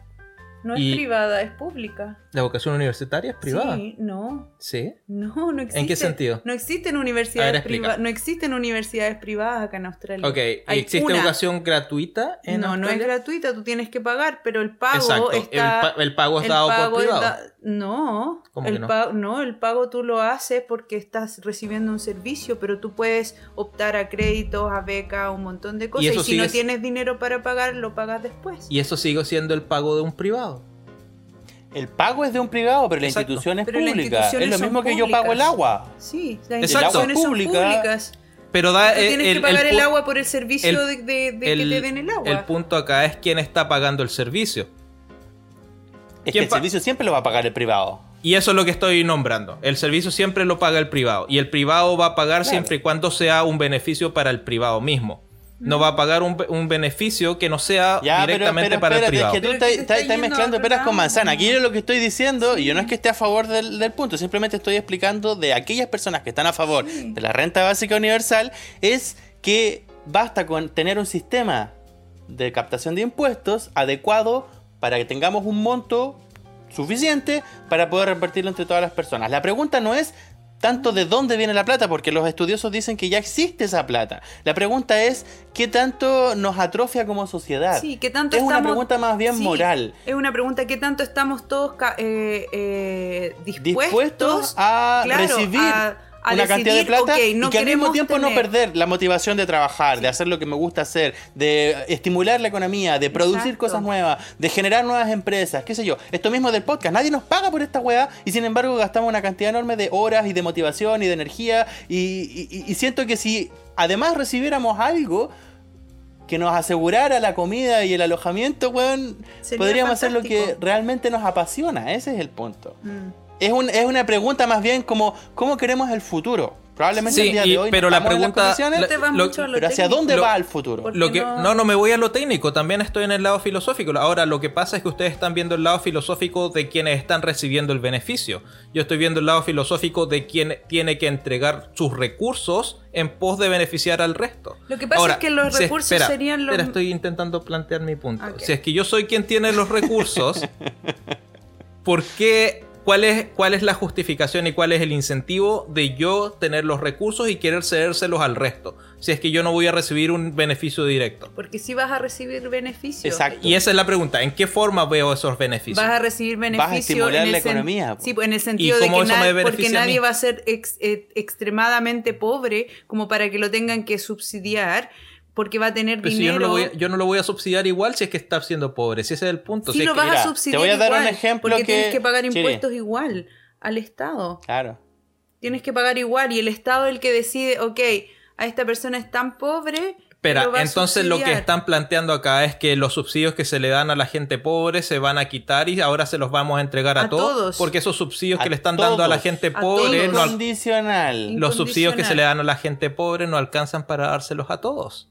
Simplemente no alcanza la plata. Es que no son los mismos eh, la misma plata de los que se le da a la gente Entonces, pobre. ¿de dónde se Es saca un la plata? Sistema, por eso, es un sistema de, recopil- de recaudación, De recaudación. de dinero a través de impuestos que es distinto al cómo se lleva al día de hoy. Al día de hoy los, los sistemas normalmente promueven la generación de riqueza. Si tú eres más rico, el Estado quiere que tú seas más rico. Eso. Aquí lo que estaríamos hablando es, ok, tú eres rico, tú vas a pagar una cantidad de impuestos suficiente, como también de ahí poder sacar para, Para alimentar al que no es o sea, me están rico. quitando Pero recursos para para, dárselos a personas que yo no voy a Pero- ver el beneficio directo Si hacia mí. A así ver funcionan por- los impuestos, pues, weón. Pero ¿De qué si estáis hablando? Entonces, eliminemos los impuestos de manera eh, radical y que no Sí. hayan impuestos. Y eso generaría un caos total porque el Estado no tendría ningún peso para tomar ninguna decisión en ningún aspecto. Si lo vas O sea, a al ver final, los el punto es beneficios, ese. ¿Qué tanto gente- poder le entrego yo al Estado o no? La No, gente no. va a poder comprar, la gente va a poder comprar el producto que tú estás haciendo, la gente va a poder comprar el servicio que tú estás promocionando. En cambio, si, si manera, una mira, población tan pobre, no, nadie puede comprar nada, nadie puede tener Claro. nada. Piénsalo de esta manera. Al día de hoy, el Estado decide a quién le pasa la plata. Mm. El Ajá. Estado pone las condiciones. Tú eres pobre, recibes plata. Tú estás enfermo, recibes plata. Tú tienes problemas de pensamiento, recibes plata. Entonces yo, el Estado, tengo el poder de decidir, de definir a quién le pasó la plata. Ujú. En un sistema de renta básica universal, el Estado se desliga de esa decisión y le entrega la plata a todos sus conciudadanos. Ajá. Entonces es cada individuo el que decide en qué chucha ocupa su Ok, plata. pero no está respondiendo el cómo el Estado tiene ese dinero. Juan, te acabo de decir desde el principio, hay cálculos que dicen que ese dinero ya existe. Exacto, y se lo tenemos que quitar a alguien. Y ahora la pregunta es por qué yo. no es- se lo tiene que quitar, ya está ese nadie. dinero. Ya, ya, ya, ya tiene. ¿Dónde está? Simplemente ¿Dónde se distribuye de otra manera. fiscales, mi amor, en las arcas Claro. fiscales, ya está. Mm. Estamos hablando de países desarrollados, no estamos hablando de países como Haití, por ejemplo, que no tendría la capacidad ni, si- ni que quisiera de poder hacer algo así, pero estamos hablando de países que tienen una cantidad de arcas fisca- fiscales tan altas y que además tienen la posibilidad de endeudarse sin generar caos en sus economías. Una Alemania, por ejemplo, ahora con el reestructuración COVID se está endeudando de manera increíble, pero ellos saben que esa deuda al revés estimula la economía y va a generar mayor desarrollo en el futuro que si no lo hiciera. Si no lo hiciera, quebrarían todas las empresas y entrarías en un caos horrible. Peor que una guerra. Mm. Entonces los compadres dicen, ok, me endeudo Ok. y sé que esa deuda finalmente alguien la va a pagar porque estoy con la economía viva. Lo importante es mantener la máquina funcionando. Entonces lo que, me, lo, que me, lo que me estás me planteando es tengo que confiar con- absolutamente en que el Estado va a ser el mejor gestor de todos los recursos privados. Pensemos que pueden haber sistemas de control. Digamos que el sistema democrático lo que permite es distribuir el poder de tal punto, de tal manera en que cada individuo es capaz de controlar también al Estado y que no haya un monarca ahí decidiendo qué es lo que hay que hacer. No. Yo estoy a favor de una democracia en el que cada persona es capaz de decirle a un policía usted está haciendo mal su pega. Pero sin embargo me estás planteando un sistema donde el Estado le va a quitar recursos a todas las personas para distribuírselo a, a quienes no lo tienen. Pero si ya lo hace. Ya lo hace. Exacto, y sigue siendo, sigue siendo una extrapolación de ese sistema para profundizar exactamente lo mismo. O sea, lo, lo que estamos planteando es quitarle los recursos a quienes sí están produciendo recursos para dárselos a quienes no están produciendo recursos. Ya, Suena eso, eso ya lógico. se hace. Sí. Suena lógico, Porque ese es el punto. la, ya, la pregunta es, ¿cómo haces tú como individuo para obtener todos los recursos si antes no tienes una base que son las reglas del juego? Digamos que esa base, que es el tablero del Monopoly, es el Estado. Porque es el Estado el que pone las reglas del juego. Gracias a las reglas del juego es que tú te haces rico. Sin reglas del juego no te podrías hacer rico o te harías rico a costa de unas, de unas reglas del juego totalmente macabras como pasó en las edades medias. o como pasó en las épocas mafiosas, o como ha pasado en países donde el Estado no es capaz de controlar a su gente. ¿Ya? Y eso tiene su costo. Delincuencia, muerte, drogas, en fin. Para regular esta situación, los estados dicen, nosotros somos el tablero de ajedrez o nosotros somos el tablero de Monopoly. Ustedes juegan bajo mis reglas. Les voy a cambiar un poco las reglas, simplemente van a seguir siendo ricos, van a tener mayor eh, mejoramiento de condiciones de vida, va a haber más gente menos estresada. ¿Cómo, va a haber mayor eh, mejoramiento de mis condiciones de vida? Si yo ya soy rico y lo que está haciendo, que te ofrece. Pero me está sacando el dinero ya, pero es el mismo punto que tú conversabas la otra vez, pues Juan. Eh, en la medida en que los otros tengan plata, van a tener más plata para que me compren lo que yo estoy ofreciendo. Ay, pero es que no estoy dando ese argumento ahora, pues. Estoy yendo a. pero yo te estoy dando ese argumento. Pero no me digas que yo lo estoy. Estimular la economía, lo está que rompiendo el cuarto que la plata Está rompiendo el cuarto muro, Gerardo. Está rompiendo el cuarto muro. ¿Cuál es el cuarto muro? ¿De qué estás hablando? Bueno, así como suena, pareciera que yo estuviera a favor. Yo no estoy tan seguro de si estoy a favor de la lógica. a mí me suena que es completamente ilógico. Yo tengo mucha, eh, como no sé nada de economía y, cuesta mucho entender cómo funcionan las entradas y salidas de dinero de un país. Obviamente que cuesta mucho entenderlo, pero si es que hay algunos intentos de, de implementar este sistema y han sido exitosos, encuentro que es una buena alternativa. O sea, ¿por qué no? Si, si es que existen nuevas formas de vivir y que toda la población pueda vivir de manera digna, sin pobreza extrema, y si es que se, se inventan fórmulas, hay que probarlas. O sea, así, así evolucionamos como sociedad, probando ideas nuevas. O si no, no se hace nada y seguimos con la misma idea eh, de siempre. Yo lo que, lo que pensaba después de haber vivido en Haití y haberme planteado un montón de veces en qué consiste la ayuda humanitaria, en mm. cuáles serían las mejores estrategias para hacer que una sociedad, un país logre finalmente salir de la pobreza, como en el caso de Haití, yo he llegado a la conclusión de que todas las ayudas humanitarias, todas las ONGs que van a ser voluntariados y weá, no sirven. Es decir, todo el apoyo que le hacen los países ricos a los países pobres para supuestamente salir de la pobreza empeora las situaciones en vez de arreglarlas a esa conclusión he llegado yo. Ese es un tema de debate también. Eh, también es un tema de debate, pero, esa, pero esa conclusión a la que he llegado, he llegado porque me he dado cuenta de que los países que han optado por otras estrategias, por ejemplo, la captación de microcréditos, es decir, entregarle una cantidad de plata a las personas como crédito, deuda, que les permite a esas personas emprender en algo nuevo, mm. generas un compromiso porque estás haciendo algo que a ti te gusta, estás haciendo algo que la sociedad necesita, tiene que ser un emprendimiento viable, y además estás haciendo que la economía se reactive. Exacto. Entregarle un crédito a una persona y por no es una cosa tan distinta, espérate, entregarle un crédito a una persona no es una cosa tan distinta que entregarle una renta básica universal sabiendo que si le entrego plata a alguien, finalmente a través del sistema de impuestos, cuando llegue el momento adecuado, esa persona va a tener que pagar más de lo que probablemente en el pasado tuvo que recibir. Es un crédito finalmente. Mm.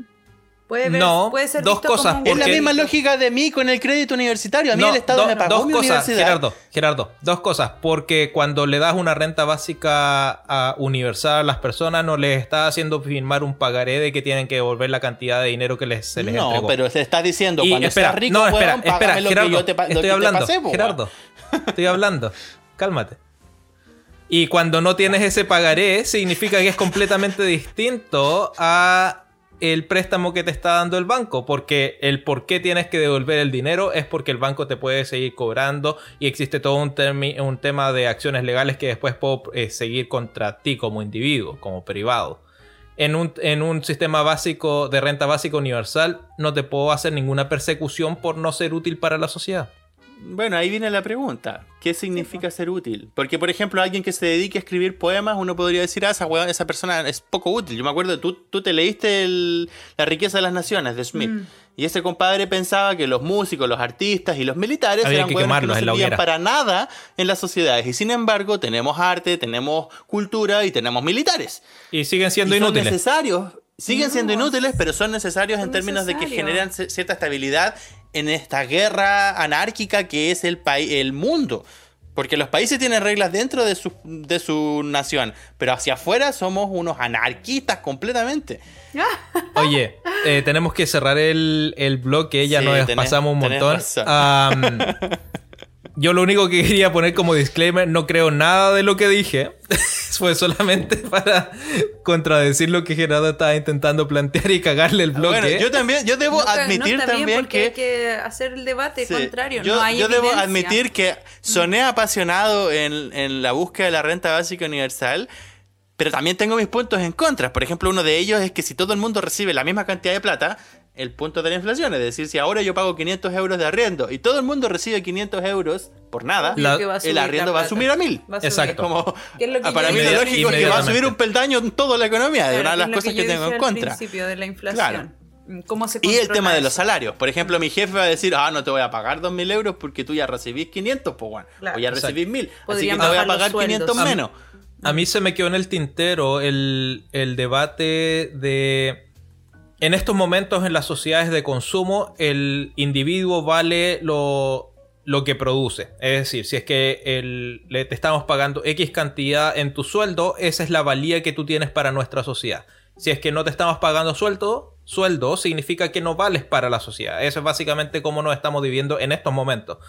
Ahora, Y el paradigma el- económico que el tenemos paradigma ahora, económico antes ahora. era No. la sangre. Espera, sí, no, no significa... Antes era si tú tenías sangre azul, eh, valías Claro. algo. Si No, no, estoy no. intentando decir de que para nada de que significa que tiene que seguir siendo así de, de ninguna forma. Pero el problema que viene con el paradigma que tenemos hoy en día y enfrentarnos al futuro va a ser en que nos vamos a enfrentar a algún momento muy cercano en que un montón de gente, millones y millones de personas se van a quedar sin trabajo Eso y también si, lo es que el, y si es que el paradigma no se cambia pronto, significa que esas personas no van a tener razón de ser en la humanidad.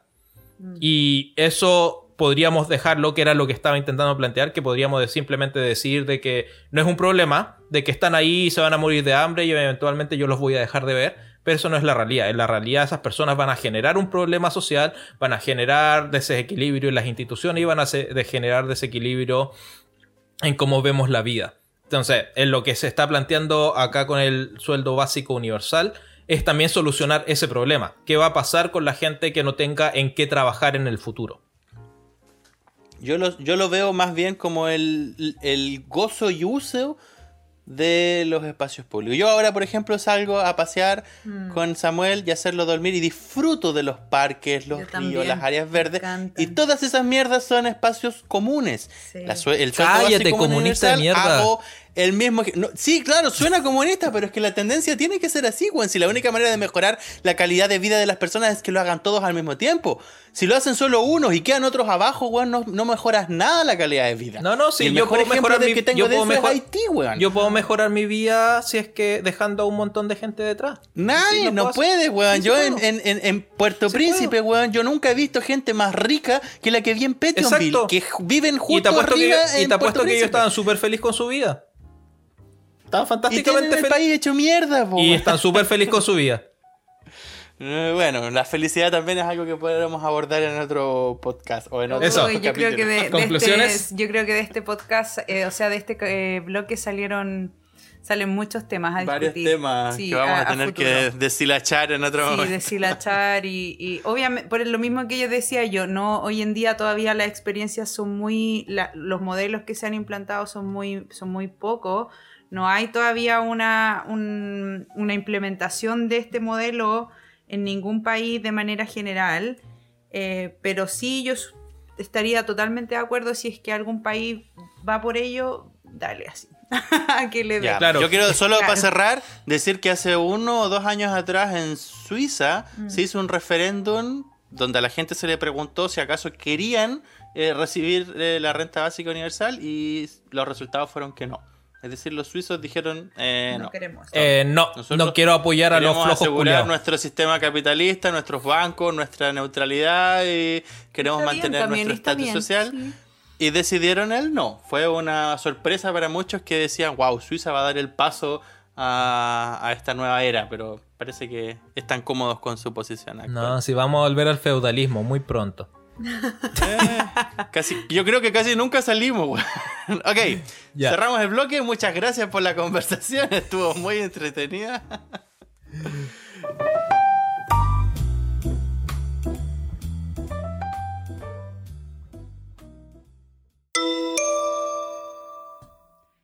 El 8 de septiembre se celebra el Día Internacional de la Alfabetización.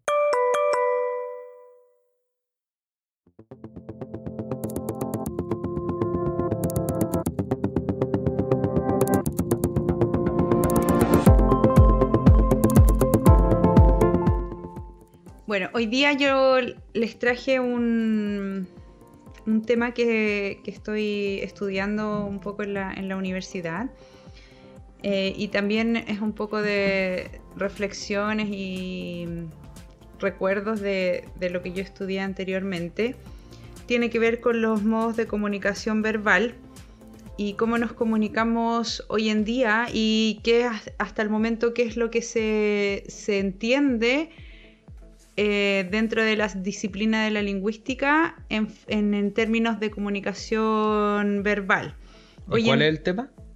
eh, pero estoy explicando. La comunicación verbal. Comunicación verbal. Ah. Entonces, hoy en día la comunicación verbal nosotros podemos definirla de dos maneras. Una es de manera oral y de manera escrita. Entonces, hoy en día quiero tomar solamente la parte de la escritura. Y para abordar este tema... No de la Biblia, de la manera de escribir, ¿o no? Sí, pues no. ¿Por qué, por qué piensas que es de la Biblia? Por No- la, que es la escritura. No entiendo La eso. escritura de la palabra.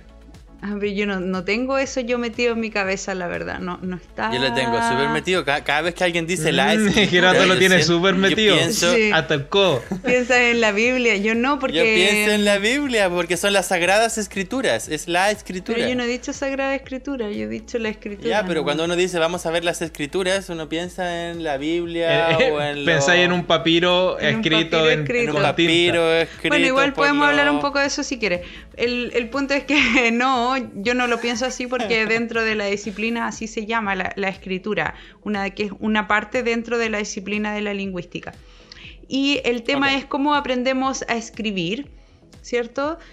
Y yo les quería preguntar si se acuerdan cómo ustedes aprendieron a escribir. Ah, Primero. Yo. O qué No es lo que se acuerdan cuando aprendieron a escribir. Oh, yo me acuerdo de estas clases. ¿Ustedes tuvieron clases de caligrafía? Así como primero, segundo Muchas. básico. Muchas. Mm, Yo me acuerdo que las Yo odiaba. Me, hacían la hacer. Sí, me hacían dibujar la letra A y la O y la R eran las weas que más me costaban. Y más encima te castigaban por no hacerlas bien, así que te que- tenía que quedar en el recreo escribiéndolas. Nunca me salió. Cuando. Y no nos permitían en el colegio que yo estudié. mm. No nos permitían escribir en. ¿Cómo es la, la de los computadores? Eso es. Imprenta. Eh, claro, Claro, en el colegio no nos permitían ocupar Había que imprenta escribir en manuscrita. En hasta octavo básico. Claro. Así que de, de kinder a octavo básico yo sufrí. Y apenas me pude cambiar a manuscrita lo hice. claro. Esa es una parte ¿Te puedo del- corregir un concepto? Sí. Espérate, Alicia, déjame corregirle un concepto porque este weón se refiere a cómo es la letra de los computadores. Al revés, pues weón. ¿Cómo es la letra de la imprenta? Que la imprenta se parezca a la de los computadores porque hace el símbolo de la máquina de escribir. Exacto. no Ay, soy Gerardo, sí. hice tantos datos Este no. rosas. Exacto. No, pero es que weón, usáis referencias que están mal, pues weón. Si uno no dice letra computacional, uno dice letra imprenta. Sí. Bueno, la cosa es que esa parte de la que ustedes recuerdan tiene que ver con, con la parte mecánica, ¿cierto? Como el dibujo de la, de la escritura, como, como uno dibuja las letras. Y, y- obviamente eso requiere un, un montón de aprendizaje, normalmente dentro de los primeros años de la educación básica, en donde uno aprende a dibujar su eh, propia lengua. Dime. A mí me parece, desde el punto de vista del arte, me parece súper importante recalcar en ese punto de que uno aprende a dibujar. Sí. Escribir es aprender a dibujar. Exacto. Es decir, yo dibujo mi nombre, yo dibujo un sonido.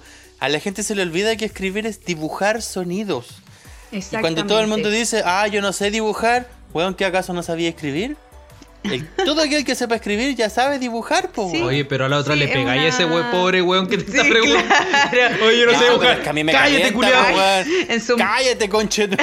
en su, en su, en po, mente no lo tiene pensado así. no Entonces, lo tienen pensado, hay que abrir ese, hay que... Hay que abrir hay ese que- debate. Entonces, Oye, claro, como ustedes dicen, eh, cuando uno aprende a dibujar, ¿cierto? Cómo es su lengua, porque obviamente cada lengua tiene también su propio tipo de escritura. Me imagino que ustedes saben que hay lenguas que dibujan totalmente distinto.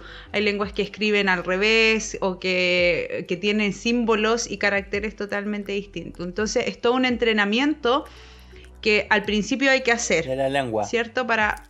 No, la lengua hablo del idioma, ¿cierto? Ah. Entonces, pero ah, después de eso, ¿cómo ustedes, eh, para qué tuvieron que escribir en algún momento, en, ya sea en el colegio, después cuando trabajan? ¿En qué momentos han tenido que escribir durante su vida?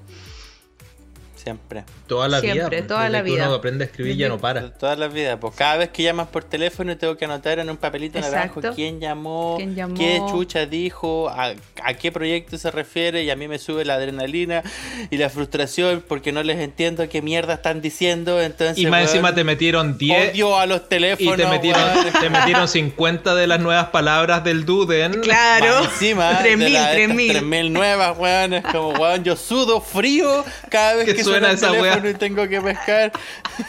y ahí tengo que escribir, po. Bueno, Y normalmente escribo como las weas. Se me olvida que las letras en alemán tienen esos puntitos arriba. ah, ok. O sea, tú ¿cómo no se llama? dibujas bien la letra. ¿Es eso a lo Es que, que te refieres? dibuja, dibuja muchas Mm. pelotas. Sí.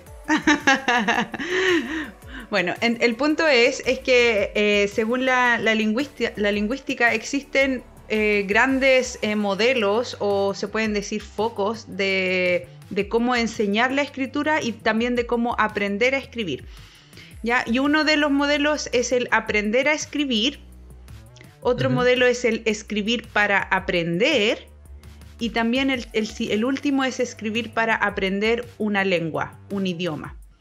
Entonces, eso es lo que vamos a hablar hoy en día. Dime. Pregunta.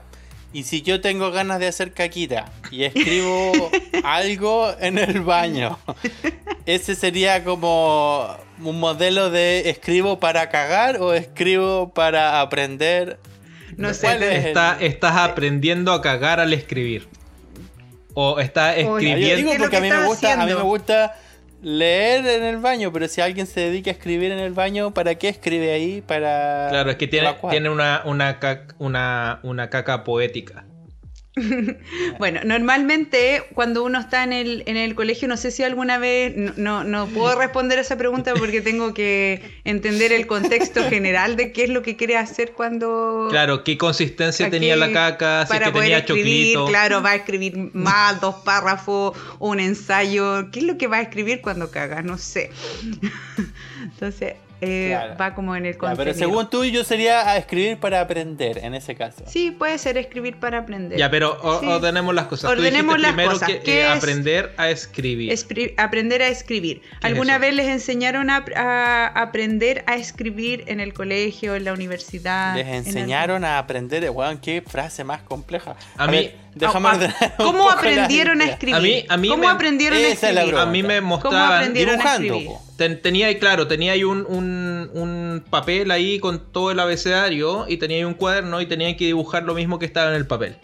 Ya. Así me enseñaron a escribir. Ok, pero eso es parte, lo Sí. que decía al principio, eso tiene que ver con, con el dibujar cómo tu idioma suena. Ya. Aparte de eso, cómo... Yo conectaba, yo conectaba las letras. Por ejemplo, Conectaba había las las, letras. aprendíamos a dibujar la C Ya. y luego con la misma C poníamos C A C E C I C Ah, yo- O. yo nunca llegué a esa U. parte. Y ahí decíamos K K Ki Ko Q. Y la profesora decía, no, está mal, es K, C, Ko, Ku. Q. Y ahí ya nadie entendía ni una wea porque por qué la E y la I ¿Qué es sonaban ¿Qué es eso? distinto. Y yo en primero básico decía, weón, ¿cómo la gente no entiende? Es obvio que la C y la I no se dice aquí, Se sino que se dice C. sí. Pero yo como veía que mis compañeros preguntaban esa weá, yo me calentaba porque decía, mis compañeros son todos tontos. Y al final yo hacía la tarea, weón, y me iba para la casa. Me cargaba ir al colegio. Bueno, pero cuando tuvieron que escribir un texto de verdad, algo que como ya sales del nivel de las, del- del- de las letras y en la combinación, Tú ¿cierto?, estás- entre letras y vocales, sales de eso y tienes que escribir algo. Tú estás diciendo cómo hacer el Yo primer trabajo, básico, ¿no? eh, Claro. la primera disertación, Claro. el En papel tercero básico me acuerdo ya haber escrito Sí. frases completas, como el perro está en la casa comiendo pan debajo Exacto. de la mesa, no sé. Ujú. Y ahí Exacto. uno tenía que dibujar al perro debajo de la mesa. Una. Exacto. Bueno, uno de los focos dentro del aprender a escribir es el foco en el texto mismo, en el texto como verlo como un producto. O sea, el texto es un ejercicio en donde uno demuestra que puede combinar palabras, que puede generar una gramática de manera, eh, eh, ¿cómo se llama? Coherente. exacto. Ese es uno de los focos en lo que la mayoría de los profesores eh, se especializa o intenta generar con los estudiantes, en donde Eh, ok, el texto es un producto y, lo, lo importante es que todas las palabras y la coherencia tenga, eh, tenga sentido dentro del texto. Entonces eso es lo importante. Pero espérate, una pregunta. ¿El sentido es algo que viene desde el contenido de lo que estás escribiendo o la manera en cómo escribes? Ambas, ¿no? Ambas, sí, ambas. El sentido viene de... No, pero por ejemplo, si a un niño de contenido y 8 o la 9 manera. años le digo, escribe lo primero que se te venga en la cabeza. Sí. Y el niño escribe, yo perro cantando con la amiga de caballo. Exacto, Ahí lo manda, Eso lo manda a un centro de retraso mental. claro. ¿Dónde está el sentido en eso? Pero ¿Dónde está quizás para el niño en- tiene mucho sentido porque más quizás seguro. él dice yo perro Y- yo perro. Y por eso mismo lo ¿Qué tienes que pasa mandar. perro? Así Y por como, eso mismo. buena perro. Como... Exacto. Con mayor razón lo manda al centro de. de- No, porque hay gente que se saluda así como buena perro, como. Toda la razón. Sí, toda la razón. Eh, bueno, a ese es uno de los aprendizajes que tiene que ver con el con que el texto tenga coherencia, ¿cierto? Tenga cohesión, tenga el, la gramática esté eh, totalmente de acuerdo al, Eh, al idioma. Yo Dime. tengo una pregunta. ¿Existe una gradiente de qué tan efectivo o no efectivo es tu escritura? En, en- en- en esto mismo de aprender a escribir, lo que estás aprendiendo es hacer efectivo al comunicar tu mensaje. Pero me Claro. imagino que existe, existe también la posibilidad de que seas más efectivo o menos efectivo al comunicarte. Claro, por eso yo decía, ahora estaba explicando solamente el foco en el texto. Ya. Si eres efectivo en el foco en el texto, cómo, cómo focalizas tu texto, eh, cómo demuestras que tú tienes una gramática que es eh, coherente, que es cohesiva, que tu texto tiene un sentido y que tiene, está dentro de una situación, normalmente va a ser mucho más efectivo que un texto que no esté dentro de una situación comunicativa, por ejemplo. ¿Me entienden? Pero que es- no tenga un, Es que está- patrón que te ordene Yo creo que, no sé si a una Gerardo, pero organización, una organización dentro del texto. Yo no sé si a, si a Gerardo le pasó lo mismo, pero cuando me hablas de, de el foco del texto, ¿a qué te refieres? ¿Al objetivo del texto o al tema del texto? No, me refiero a que es en la manera en que focalizo yo en que los estudiantes puedan aprender Ah, solamente, como profesor. claro, solamente a darse cuenta, ok, esto está bien gramaticalmente, esto está bien dentro del texto de manera coherente, cohesiva, el- tiene una estructura. El ejemplo que dio Gerardo Exacto. de yo perro Yo manzana perro no- cagar no, estaría no- no- claro, no cumple. no cumple dentro del, del o sea, idioma. ese bueno entendió el- eh, la tarea. Exacto, no entendió. A menos que lo pueda justificar el por qué dijo algo así. Ya. El otro tiene que ver con el, el otro foco de aprender a escribir, es focalizarlo en, en el escritor mismo, en donde el, el profesor normalmente le dice o le enseña a los estudiantes de que existen procesos que deben hacerse para escribir, para solucionar algunos problemas. Como por ejemplo, Disculpa, yo no estoy entendiendo ni una wea. como por ejemplo la planificación. Me, me- me cuesta. Sí. A mí también. Sí. Lenguaje nunca fue mi. Me, me mi cuesta fuerte. como saber a dónde está el foco puesto, porque por- entiendo que, por ejemplo, yo pesco el lápiz y escribo una frase, Sí. y ahí el profesor puede evaluar si esa frase es coherente. Ese sería el primer método. Exacto, ese Escribo sería el primer método. para escribir algo coherente. Algo coherente. En el segundo, escribo para... Es que, ¿Qué? es que todavía no hemos pasado Todo- al es que, segundo. Es que todavía no entraba y pues estoy recién explicándolo. Ah, pero yo pensaba que estabais diciendo ya que el No, no, segundo está, explica- era- está explicando las partes de aprender a escribir. Sí. Estoy todavía en las partes de aprender a escribir. Ah. Sí. Ya, entonces sigue tú, Sí, porque no, no estoy Exacto. En otra parte, otra focalización es hacerlo en, en los procesos cognitivos que tienen las personas cuando escriben. Por ejemplo, normalmente uno planifica lo que va a escribir. ¿Cierto? Uno dice, voy a, voy a escribir sobre algo y hace una planificación. Y ¿Quién hace eso? Mucha Yo. gente, yo también hago eso. Ustedes sí. dos Yo, son muy yo nerd. hago pautas para sí, todo. hago pauta, uno hace línea, a uno hace como, por ejemplo, esquema, uno hace dibujo. Una pregunta, Uno espérate, hace- una pregunta. En ese mismo contexto, porque parece que estoy entendiendo la idea, Sí, dejémoslo fuera del ramo de castellano y entremos al ramo de matemáticas. ¿También estaríamos hablando de una escritura si yo escribo 2 más 2? por supuesto, claro. Sí, Ya. sería parte de Entonces, la escritura. si yo, si yo en vez de escribir 2 más 2 hago dos circulitos y pongo un círculo más con dos circulitos, Mm, estoy haciendo el proceso que decís tú, que es como la la planificación, de la planificación. escritura. Exacto. Sí, Estoy haciendo un esquema, que Un no esquema. necesariamente son letras ni No. números, sino que es una visualización de lo que quiero de lo que escribir. quiero decir, del mensaje que quiero decir. Entonces, ese es otro tipo de, de- de foco, en que yo me focalizo en, en- en el proceso que, del mensaje, ¿cierto? En cómo lo voy a hacer, donde yo reformulo ideas, planifico ideas, las evalúo, las reviso, las edito, hasta que al final queda algo y uno dice, ya, esto está listo. Ahora, ¿esos son los procesos cognitivos que van en la persona que está escribiendo Sí. o en la persona que te está enseñando a escribir? En la persona que está escribiendo. Ah, ya. Claro. Ok, o sea, Ahora, yo- obviamente espera. una persona que no sabe escribir es difícil que pueda eh, manejar esos procesos de manera espontánea, entonces a veces hay que enseñar esos procesos. ¿Me entiendes? Hay Claro, que- hay que entonces, en, en cierta forma, si es que estoy Mm, entendiendo esto bien, mm. yo lo primero que hago es me fijo en qué texto, eh, qué tipo de texto es el que quiero escribir. Exacto. Después me eh, fijo en cómo, ¿Cómo lo voy a quiero, escribir? cómo quiero escribir el texto. Sí. Y después, tercero, me tengo que fijar en a quién está dirigido este texto. Exacto, y esa es la tercera parte que va en el foco en el lector. ¿Quién va a leer este texto que yo estoy escribiendo? ¿Cierto? Entonces, entonces ahí yo eh, eh, direcciono, ¿cierto? El vocabulario, direcciono la forma en que escribo hacia la persona que yo voy a escribir Claro. este texto. Lo pongo en un contexto específico.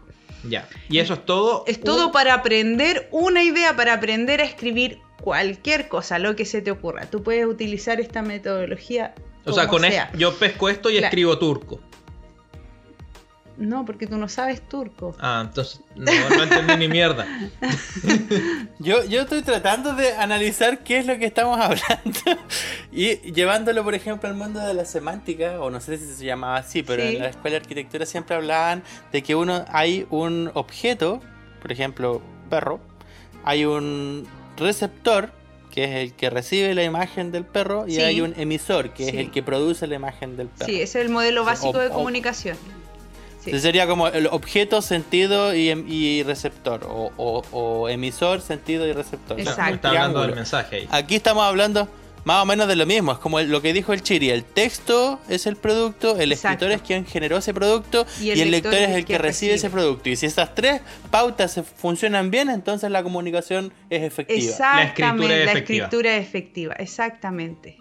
Exactamente. Esa es una manera de aprender a escribir mucho más eficiente si es que uno tiene Es una me- pensado, es- si es que una, una metodología. es una metodología claro. para Si es ser que- efectivo, Para ser efectivo en la escritura. Claro. Si uno Pero pensara de una esta pregunta, manera, tú me estás- es mucho más eficiente. Dime. Claro, pero tú estás poniendo este ejemplo en el aprendizaje de la escritura porque al final es cierto, uno como que va mecanizando automáticamente tantas cosas, casi a uno se le olvida. Yo no puedo pensar ahora en que no pueda saber leer, a no ser que me vaya a la China. Exacto. Pero obvio. para mí, mi cerebro es súper difícil. Yo veo cualquier palabra Y inmediatamente O a Grecia. le agrega el significado. Por no supuesto. puedo dejarlo. ¿No? Claro. Entonces, en China quizás al ver los simbolitos chinos sería más fácil para mi cabeza decir, aquí no entiendo ni wea. Pero sí tengo recuerdos de los 3 y 4 años en el que todavía no sabía leer y yo me subía a la micro y iba viendo los carteles, por ejemplo, de Coca-Cola, qué sé yo, y habían algunos que yo ya sabía lo que decían, no porque supiera leer, sino porque la imagen era muy clara, como un disco pare, como el- la señal de Coca-Cola, como qué sé yo, algunas cosas que yo ya sabía, ah, ahí dice Coca-Cola, aunque no sé leer. Exacto. Claro. Y ese proceso es tan automático. Que ¿dónde entra el profesor ahí? Yo estoy seguro de que sin profesores los niños igual aprenderían a leer. Por supuesto. Claro. Sí, por Ahí- supuesto. ahí el- el Aprenderían quizás, sí. el O- escritor o, de- no, no lo sé. El escritor de ese cartel tenía mucho enfoque en el lector. Claro. Tanto así que no necesitaba siquiera que la gente supiese leer. Exacto. Claro, Sí. porque yo lo veo en Samuel. Samuel, por ejemplo, tiene dos años y él puede ver algún, algún símbolo y ya sabe lo que eso significa. Es decir, su cerebro ya está condicionado a entender la realidad Claro, ¿cierto? a través de los procesos de lectoescritura, que weá que él todavía no cacha. Claro. Exactamente. Sí. Ya, el, Bueno. el siguiente modelo, tú El dijiste, siguiente es- modelo, que para mí, a mi entender, sería como algo mucho más allá de solo el aprender a escribir, nosotros normalmente uno aprende a escribir con todas estas ideas desde chiquitito y a veces se hace de manera automática sin que nadie te lo enseñe. Uno considera el contenido, ¿cierto? Considera la planificación y todo, considera los procesos que ocurren dentro de la persona y también considera a quién le está escribiendo el texto sin siquiera plantearse esa idea cuando uno escribe algo. Otra forma también para es escribir para aprender. ¿Por qué uno tiene que escribir? Para aprender algo, para aprender un contenido, para aprender una nueva idea, para aprender, para reformular lo que ya se sabía. Uno escribe para organizar nuevamente un, nuevo contenido y eso te queda como aprendizaje. Entonces es una estrategia diferente. ¿Me entienden?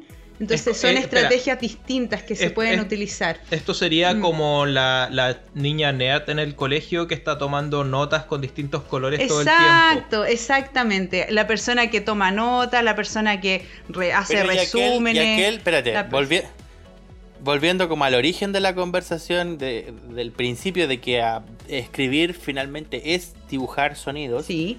Eh, porque yo no me acuerdo haber, haber hecho demasiadas notas en la escuela, incluso en la universidad tampoco, pero sí hacía muchos dibujos. Sí.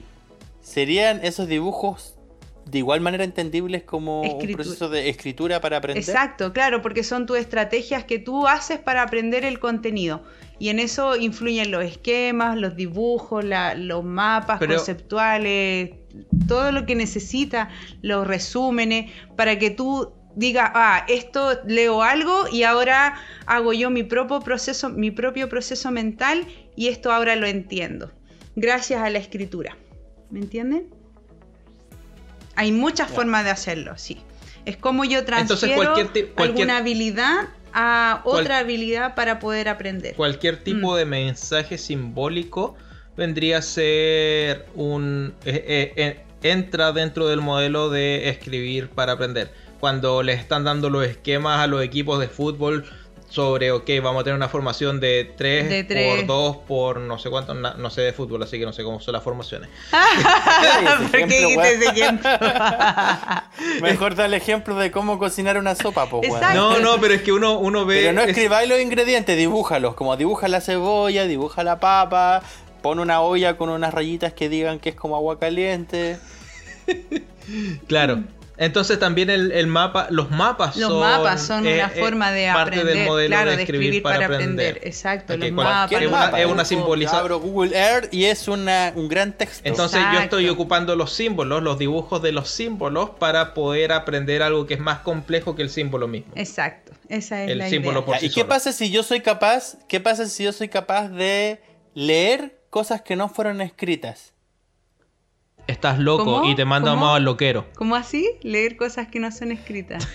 ¿A qué que no han sido necesariamente intencionadamente escritas. Por ejemplo, imagínate que yo soy experta en la naturaleza y voy a la naturaleza y la leo completamente. es decir, ah. pesco en la textura de los árboles y digo, mm, este árbol es húmedo, entonces el norte está de este otro lado. Soy capaz de leer cada una de las huellas que me dejó la naturaleza y, las huellas de los leones, qué sé yo, el olor de las plantas. Y yo leo la naturaleza también entra en el mundo de aprender a escribir para aprender, claro, porque ahí va a escribir las pero descripciones ¿quién, pero ¿quién aprendió ahí? ¿La naturaleza? No, tú, no, no, pero ahí sería más como aprender para, o sea, aprender a escribir. No, no, tiene nada que ver. No, cuando tú, por ejemplo, va, la mayoría de los científicos lo que hacen, van a la naturaleza, observan lo que sucede y escriben, hacen sus anotaciones. No, no digo, no digo, yo no digo las anotaciones que hagan, yo digo la capacidad de leer la textura de un árbol. Bueno, pero es que eso es otra cosa. Hay una información que está ahí, yo la tomo y la leo. Pero no la está escribiendo. Sí, pero yo, sí, yo estoy hablando del proceso de la escritura pues, para poder aprender algo. Estás hablando del aprendizaje de la escritura. Sí. Ese es el tema. Sí. Hoy se escucha mal. Ah, no, porque yo estaba pensando en esto de las ondas gravitacionales, que son de alguna manera también un texto que me viene viajando a través de la velocidad de la luz y de repente llega y yo lo leo. Claro, pero es, un, proceso de lectura, ¿no? Claro, sí, es un proceso de lectura que normalmente para aprender y para poder entender ese proceso de lectura uno escribe. Y es por eso que los científicos tienen que publicar artículos constantemente, tienen que escribir lo que lo, mm, sus hallazgos. O si no. No, no, no nos entrampemos ahí. Claro, no entendería. No, y finalmente sigamos. y finalmente está la idea de escribir para también para aprender lenguas, para aprender otro idioma. Yo esto no lo Ay, entiendo. cagaste. ¿Por qué es Sí. distinto eh, la escritura para aprender una lengua que el aprender a escribir? Claro. ¿Qué tiene de distinto? no es distinto, sino que la única idea utiliza las mismas estrategias, ¿cierto? Del aprender a escribir y del escribir para aprender, pero la, diferencia es que cuando uno escribe en otra lengua es lo mismo que cuando uno habla en otra lengua, uno produce los sonidos y o produce las palabras de la otra lengua, que no es la tuya, ¿cierto? Y eso hace un proceso dentro de tu mente en donde tú aprendes mucho más una lengua gracias a la escritura. Tú Ah, al ¿tú cre- escribir, A ver si estoy entendiendo. Uno de los ejercicios, espérate, uno de los ejercicios que más hacían mis profesores de los cursos de alemán era, ellos dictaban una frase, ¿ya? el perro está cagando en la casa, der Sí. Macht Kacke ins Haus. Y tú la tenías que escribir. Em, entonces yo tenía que ir escribiendo. Sí. Y en el proceso de escribir lo que mi profesor decía, mejoraba mi aprendizaje del alemán. Exactamente. Sí, esa es una de las partes. La otra es escribir. Pero a los niños les hacen lo mismo, pero en el mismo idioma materno. Exacto. También les hacen dictados a los niños. para aprender la lengua. Exacto, que es el, el- la parte de aprender lengua. Por eso digo aprender lengua, no tiene que ser otra lengua, puede ser también tu misma lengua. Tú aprendes tu misma lengua Ah, gracias ya. a la escritura. Claro, lo que está En la diciendo, medida en que yo sea capaz de escribir, Lo que- voy a hablar mejor la lo lengua. que está diciendo es que Exacto. es otro proceso Es otro cognitivo. es proceso distinto ese cognitivo. proceso cognitivo. Claro, es un proceso Ya, donde uno pero a veces... ¿Sería posible aprender otra lengua sin aprender cómo se escribe esa lengua? Por supuesto, porque hay lenguas que no tienen escritura. Entonces hay que considerar eso también. Sí, hay lenguas que no tienen escritura y, y es posible aprenderlas solamente desde la oralidad. Escuchando. Claro. Ahora, normalmente la gente para aprender algo, normalmente genera esquemas, ge- genera dibujos, genera algo que le hace más sentido dentro de su mente para recordarlo. Entonces, a eso es la, la escritura es como un paso más allá que permite recordar, que permite aprender. Eh, eso simplemente. Y en, en el último, la última parte, ¿cierto? Del escribir para aprender, yo había puesto algunas hipótesis que, se dan en segundas lenguas. Que el hecho, por ejemplo, de escribir algo en una segunda lengua o en una tercera, cuarta lengua, lo que hace es que uno puede expresar ideas y hace que uno tenga que darse cuenta de- del proceso completo de escritura, porque como uno no sabe totalmente toda la gramática, uno no sabe a veces todo el vocabulario, uno tiene que buscar las palabras, e- es, mucho más difícil aprender a escribir en otra lengua, ¿cierto? Y, eso hace que uno genere y haga trabajar las neuronas ahí en la cabeza para aprender una lengua. Entonces, una, muy buena manera, si es que alguien quiere aprender una lengua, es escribiendo y hablando también, obviamente. Así que eso. A Obviamente mí, no hay... a mí yo quería, quería, Dime. quería acordar, me acordaba de uno de los ejercicios que también hacíamos en el Dodge Course. ¿Ya? Era que uno estaba en la sala completa, Sí. digamos que tienen unos 10 metros de distancia entre la parte trasera y la parte delantera. Y en el tablero del pizarrón habían escritos algunas frases. Sí. Entonces el profesor decía, ok, vayan a la pizarra, lean la frase que está en alemán en este caso, y luego vayan corriendo a la otra parte de la sala, 10 metros o 15 metros de distancia, y escriban lo que leyeron. Ajá. Entonces en esos... En ese tramo de 15 metros, normalmente se nos olvidaba la mitad de lo que habíamos Por leído. supuesto, claro. Se te olvida. En la medida en que íbamos siendo capaces de recordar en esos 15 metros de distancia, que no eran más que 30 segundos caminando, qué sé yo, 10 minutos, Uno 10 ya segundos se corriendo. eh, en esos 10 segundos, weón, se te iban las letras I, las O, las U, qué sé yo. Entonces era como un buen ejercicio y al final uno se la pasaba corriendo de adelante para atrás. Ah, entretenido atrás, el ejercicio. ejercicio, sí. Era súper entretenido. Al final no sé si servía de algo la wea, pero por No, lo menos no, no sabría decirlo. después nadie quería Bajaste, bajaste wea. de unos cuantos kilos en ese ejercicio. Sí. Yo lo que, Sí, lo me que pareció un buen ejercicio. lo- a veces lo que siento que eh, sirve un poco más, eh, más que copiar totalmente un, un- un enunciado, ¿cierto? Una frase, es entenderla y poder reproducirla de la manera en como uno la entiende, como transformarla, como parafrasearla. Y eso ya, ahí es, tú estás Claro, generando con tu propia mente, estás paso. generando más lengua, claro, estás generando Sí. parte de esa lengua.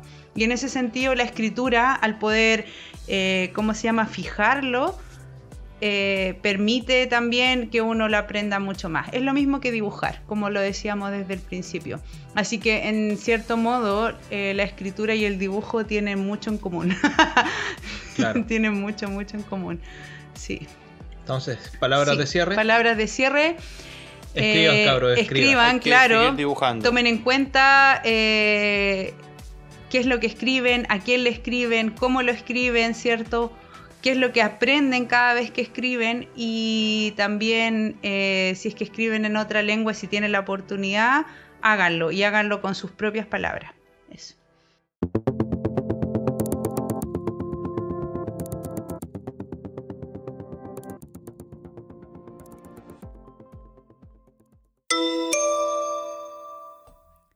El 23 de septiembre se celebra el Día Internacional de las Lenguas de Señas.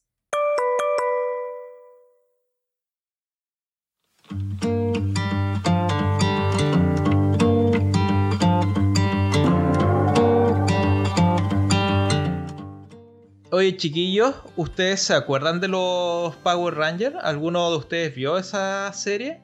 Yo era, yo era súper fanático cuando cabro chico, como la mayoría de los niños de esa época, pero como ustedes son un, un poquito harto mayores que yo, me imagino que Oye, me imagino que quizás no, no fue tan popular en su generación. yo los vi pero muy poco, No, como capítulos saltados, no, no, no los seguía y, y siempre sentía que eran lo mismo, que eran la misma idea. Pero sí los vi, conocía la trama y eso.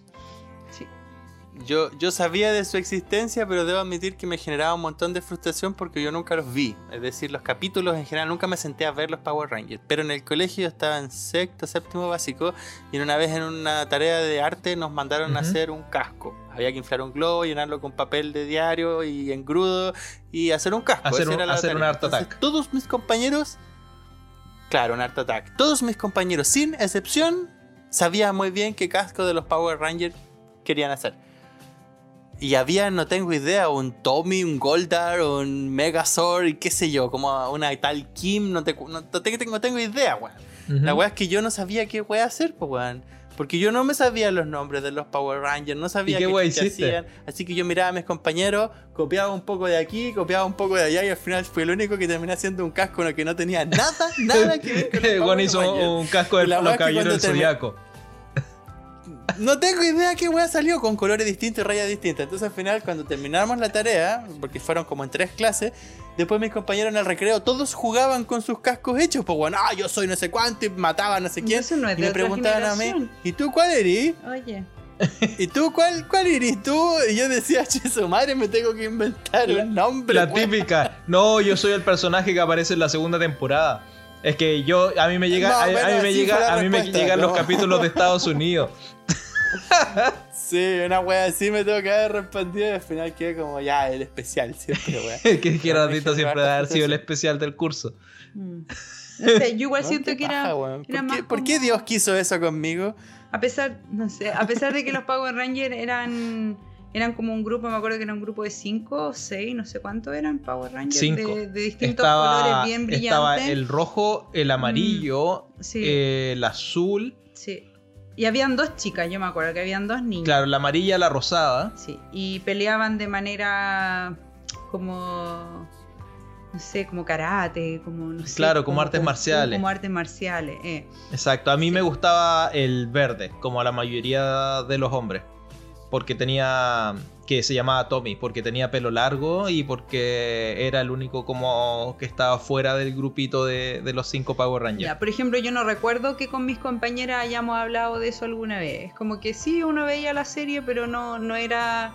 Uno no se identificaba tanto con nadie, la verdad. ¿No? No, No. Claro, es que Era fue- más como de niños, mm, como que a los niños Igual les fue, gustaba fue, harto. fue Mm. furor el Sí. tema de los Power Rangers. Todos los niños jugaban a eso y Sí. como que, por lo menos en Chile, en esa época no se había visto nunca nada algo parecido. Las Sailor Moon quizá eran como lo, a mí lo me más gustaban más parecido las a eso. Sailor Moon. Sí, las Sailor Moon eran como mi Sí. ¿Sabí- ¿Sabía, Alicia, Sí. por qué puede ser que yo me frustraba con eso? Porque ahora estoy mirando en internet la historia de los Power Rangers y efectivamente se transmitió en Chile en el año, desde a partir del 93 en adelante, Ah, en el Nickelodeon y en el Cartoon Ah, Network. no teníamos cable nosotros. y es probable que no tuviéramos cable. No, no teníamos cable. Ah, pero hecho. yo me No, acuerdo de que Power Rangers yo lo empecé a ver en el TVN. Claro. La cosa es que nosotros Ahí no teníamos cable. Tiene que haber sido harto tiempo Mm. después, porque al principio estaban Ah, solo en el Nickelodeon y el. Cartoon Network. Me acuerdo muy bien Mm. Que para mí la palabra Cartoon Network, que yo no tenía qué puta ¿Qué idea era? Sí, yo Cuando también. íbamos a la casa del tío Manuel con la tía Patty, siempre tenían puesto en el canal el Cartoon Network y era el mismo logo, ca- cacha la wea, era el mismo logo con unos cuadritos blancos y, y negros, muy parecido al símbolo de la, de la rock and pop, de la radio rock and pop. Sí. Nunca hice con esa conexión, Y yo pero... Pero qué conexión más Sí. bizarra, Gerardo. Pero que yo sí. escuchaba la rock and pop, pues weón. Ah. Cuando era niño, es decir, yo cuando escuchaba la radio, escuchaba la radio Rock and Pop y siempre en la tele aparecían los comerciales de Rock and Pop y yo decía, ah, la Rock and Pop y el Cartoon Network son la misma weá. Y no es lo mismo. Oye, pero No. ¿ustedes se recuerdan alguno de los personajes de, de No, Power. Rangers? Así como nombres, no, No, yo recuerdo los colores nomás. Claro, pero No. de, más o menos de qué se trataba. ¿Se acuerdan de que era un grupito de cinco eh, adolescentes que iban al colegio y Sí. que eran reclutados por este esta Ay, era criatura como una- alienígena? Pero era como una, un tubo de colores. Exacto, que se Sí, llamaba un- Sordo. Era un tubo como de colores y una voz, una voz en off. Claro, que, era un hueón que hablaba, que Hablaba estaba dentro del dentro. Y que les entregaba unos relojes que les daban la posibilidad de hacer metamorfosis. Ah, y se, transforma- y se transformaban en los Power Rangers y con eso podían tener acceso a los Megazords, que eran robots con forma de dinosaurio Sí. y que cuando llegaban... Y todo esto se juntaban y armaban uno más grande. Exacto, todos los capítulos era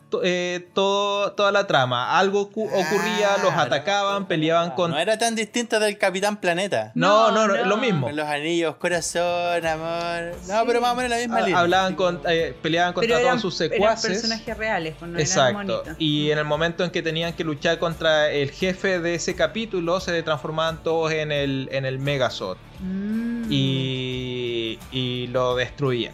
Ahora, si uno lo piensa bien, la, la weá de los Power Rangers era súper matonesca.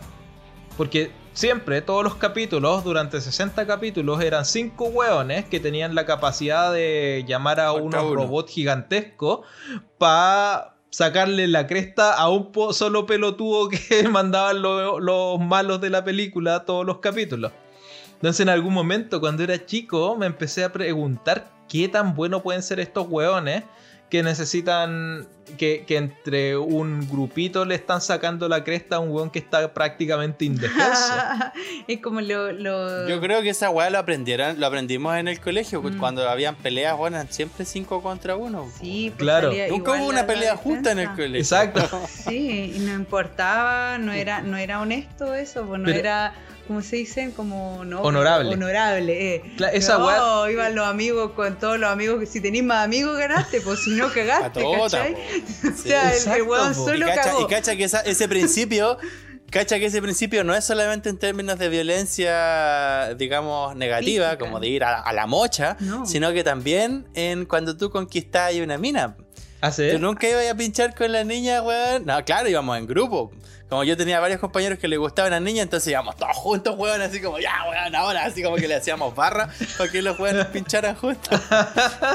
como que esa lógica de la patota está en todos lados. Como no podía ir al baño solo, weón, Claro, en igual- patota. No Sí, quería eso no podía- Eso igual te, Mm. te hace cuestionarte un poco a dónde está la línea de- del honor en esa circunstancia, que donde no, no te vaya a expresar a, a una mina a menos que tengáis un grupo de buenos que estén detrás tuyos para sostenerte. Que te apoyan. Exacto. Como tu capital, más o menos. Claro. Eso pasa harto también en Sí, Marvel. pero ¿no? ahí lo que decís tú, po, ¿Cómo se weón. llaman los...? Lo que decís tú, que al final se trastoca el concepto de lo, de lo honorable, como ya no es una pelea justa de uno a uno, sino de cinco a uno. Exacto, no estamos en el se siglo la XVIII. moral, digamos. Claro, no es como en el siglo XVIII donde te pego con el guante, con el reverso del guante y vamos a una justa. Y después lo arreglamos como hombres de Eso era verdad. 1700. Claro. ¿no? No, yo te hablaba, ¿cómo se llaman lo- los personajes de Marvel? De Marvel. Los Es- Avengers. Los Avengers, eso, que son bien famosos ahora. Y que también pues son un montón. Oye, ese comentario no te puede haber sonado más de vieja de 60. Es que no me acuerdo de los nombres. como no me acuerdo. Me acuerdo que hay un Eh, eso- montón ¿Cómo de se tipos. llamaba el viejo que andaba ahí? Que... ¡Ah! ¡El zanahoria! Esos, O que son, o lo- esos que son bien famosos O ahora. lo, lo otro, pues los de la compañía que, que son. ¿Cómo se de llama? la competencia. De la competencia. los donde está Superman y Batman y todo. ¿Cómo se llama? Los ellos? invencibles. La Liga de la Justicia. Ah, la Liga de la Justicia. También. Son un montón. Ah, no los invencibles. no, esos no. son los increíbles, Gerardo. ¿Y eso a qué pertenecen a la Liga de la. Justicia o a Marvel? La Liga de la Justicia es DC y Mar- eh, Avengers es Marvel. Ah, ok. Ya, Pero ¿y, lo- bueno, ¿y los Power lo Rangers de dónde son? De Pixar. Los Increíbles de Pixar Disney. ¿Y los Power Rangers? Y los Power Rangers. Ah, lo que pasa, eh, eso es interesante. Los Power Rangers es un. tienen una historia bien interesante en ese sentido. Ah, pertenecen a un género japonés que se llama Tokusatsu. El Tokusatsu eh, significa efectos especiales en japonés. Y es un, es un estilo de hacer películas y series en la cual se eh, ocupa muchos efectos especiales lo cual en Estados Unidos en la época de los 90, 80 no era muy, muy común en las series de televisión. Entonces a un Mm. grupo de hueones en Estados Unidos se les ocurrió la idea de pagar la licencia de eh, alguno de estos eh, programas en Japón y ocupar todas las escenas donde estos hueones están ocupando el traje, pero grabar escenas con actores estadounidenses en sus estudios privados. Entonces grabaron todas las escenas con eh, personajes, o sea, con actores estadounidenses y después les ponían eh, todas las escenas de pelea traídas desde Japón. Y lo, con lo cual abarataban costos de producción. Ah, Así lo hacían. Y por eso después... Pero igual es interesante que ese, ese concepto tokusatsu que se refiere a eh, usar efectos especiales, se, ¿cierto? Como, Sí, sí, sí. Como con mucho efecto especial. claro, Y, y yo desde el comienzo siempre pensé que los efectos especiales eran como las weas. Po, weón. sí, Es- eso- esos dinosaurios que caminaban así como, como que venían desde el horizonte, más o Era menos bien lejos. grande. Esa wea era un juguete Era de como plástico, un juguete weón. Exacto. gigante, No. sí, puesto en una maqueta de Y cartón. todo parecía como de plumavito, parecía como liviano, las rocas cuando se caían. Sí, era muy malo. Como de cartón, sí. Y, lo- y las chispas, todo, todo tenía chispas, daba lo mismo si pegaba en madera con madera, igual salía chispa Pero, la y weá. Era como que todo tenía fuego, weón. Y eso te hace preguntarte Horrible, así qué tan casi qué- posmoderno. Eso te hace preguntarte qué tan avaro eran estos productores, po weón. Si los efectos ya eran malos, no debe haber costado tan caro hacerlo ellos mismos y aún así querían abaratar más costos. Pero quizá era Pero más caro. allá de lo caro, yo me refiero a la estética. Sí. Para mí, por ejemplo, en arquitectura uno podría hablar de una, una estética horrible para mí es el barroco, que llenaron las weas. Pero luego vino otra que se llamó el rococó, que era como el mil veces Peor. más barroco que el barroco. Peor. Con esta wea de los efectos especiales es lo mismo. En la Guerra de las Galaxias, los años 70, los compadres se luciaron con sus efectos, po. Estos compadres fueron como rococós del efecto especial. Ya habrá una serie no de, de bajo presupuesto Sí, también, no, pero pues, eso es lo que no está intentando tanto, decir, que en vez de, en Sí, vez de nivelar para abajo, intentar hacer mejores efectos y menos tiempo, estos buenos nivelaron para arriba. Los Hicieron efectos más fueron más malos y por más tiempo de Por más- pantalla. más malos, po. Pero igual Y a eso lograron súmale, a eso súmale que todos los capítulos eran la misma wea. Es la misma Era lógica así que cada La estrategia capítulo. era siempre la misma. El, co- el malo mandaba a uno, los cinco buenos mataban a otro, llegaba el Megazord, peleaban todos contra todos y ganaban los buenos. Y- todos los capítulos calcados unos con otros. Y esa weá te hace preguntarte. esa wea en la vida real no existe. po. Esa weá te hace preguntarte en qué momento, o sea, obviamente la fórmula se agota en algún momento y los niños crecen y quizás dejan de ver, o sea, obviamente van a dejar de ver el, el capítulo, pero los hueones tienen que saber eso. Entonces reproducen la misma fórmula esperando de que la nueva generación vaya a tomar Hasta la que te serie. canses. Sí. No. Y por eso pueden repetir la misma No, fórmula. a, mí, a mí yo creo que me decepciona. Sí. Creo que esa estrategia la ocupa harto Netflix también en sus series. Como hay Hoy varias series día. que son muy buenas. Por ejemplo, Dark, por ejemplo, que es buenísima. Pero los compadres sabían, vamos a hacer solo tres. eh, Esa es la serie, Tres, esa es la serie eh, sobre el incesto, ¿no? No sé. qué weón. los insectos, weón. Los insectos, esas avispas gigantes. Ah, verdad. Ahí está. Eh, ya, pues el asunto, el asunto es que este- Netflix ocupó, weón, ocupa en muchas series la estrategia que de repetir, repetir, repetir la misma weá se termina cansando. Como esa weá de las 13 razones de. Bueno, yo llegué hasta la tercera o cuarta temporada ya me aburrió. ¿Qué la- eso? No, no, no Eh, esta de la mina que se quería suicidar o no sé. La chica que se suicida. Ah, la primera temporada es buena. La segunda, más o menos. Ya la Ah, tercera es horrible y la cuarta, bueno, es un chiste. Ah, ok. Ajá. Ah, no, no he visto ni siquiera Los temas son capítulo. interesantes, pero es como. Pero claro, me eh, No, no lo creo que ocurre el mismo fenómeno. Están eh, intentando tener un, un público que va cambiando. Mm. O sea, toda, cada temporada va a ser un público más joven. Y es por lo que, por ejemplo, Power Ranger o este tipo de series siguen vendiendo porque su público objetivo está entre los 8 y los 10 años. Claro. Igual hay una etapa en que los niños, no sé, pasa mucho en que los niños quieren ver la misma película y el mismo programa constantemente, aunque ya lo hayan visto Sí. miles de veces. Eso, eso yo lo tengo ahora. Sí. Todos, los- todos los Quieren días lo Samuel para limpiarse los dientes ocupa un video de un topo Sí. que encuentra agua en la tierra. Todos los días. De Malbus, y quiere verlo y Malbus, quiere Malbus, verlo y quiere, Malbus. quiere consumir Gerardo ese contenido, consumir ese contenido constantemente. Llegará un Pero yo- momento yo en no que uno tanto, dice, ¿ah? ya, ya no más, ¿o no? Ya nomás, weón. Todos los días. Malbus, Malbus, Malbus. Decline Malbus. Pero tienes que, bueno, El tú eres el padre ahora, tienes que Claro. vivir con Lo eso. interesante sería si es que después Samuelito se va a acordar de, de esos Nah. videos. Porque yo, No, pues Yo tiene no- 200 muy años. chico claro, todavía. yo no, ustedes no, porque no vivieron la época de los Power Rangers, porque como ya dijimos, están un Sí, poquito yo lo vi más viejos. entendí la temática, otra pero generación. claro, no, no fueron, no me tocaron a mí en, en, en la En tu yugular, fibra. claro, en No, la pero la fibra. Sailor Moon La Sailor y Moon, Tuxedo sí. Max y toda esa Ya, pero eso era lo mismo. Cada Era- era temporada de la. Sailor Moon Robotech, por era lo ejemplo, mismo. marcó Sí. una. ¡Wow!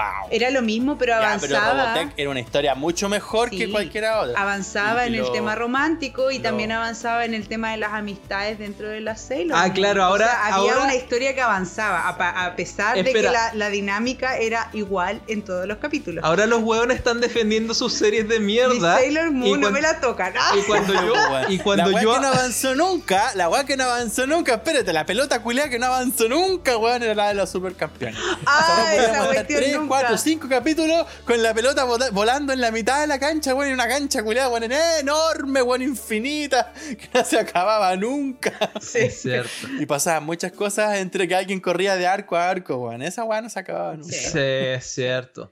Pero, hay series que son mejores en algún en esas Sí, cosas en que otras. Y creo que sí. Power Ranger es una serie que realmente tiene Eh, un público de 8 a 9 años y de ahí no sale. Pero es, Jamás. es impresionante lo popular que fueron y muy, muy popular de haber sacado un montón de temporadas. Pero si sí. no es, no es que hayan sido populares, son populares. Incluso hoy.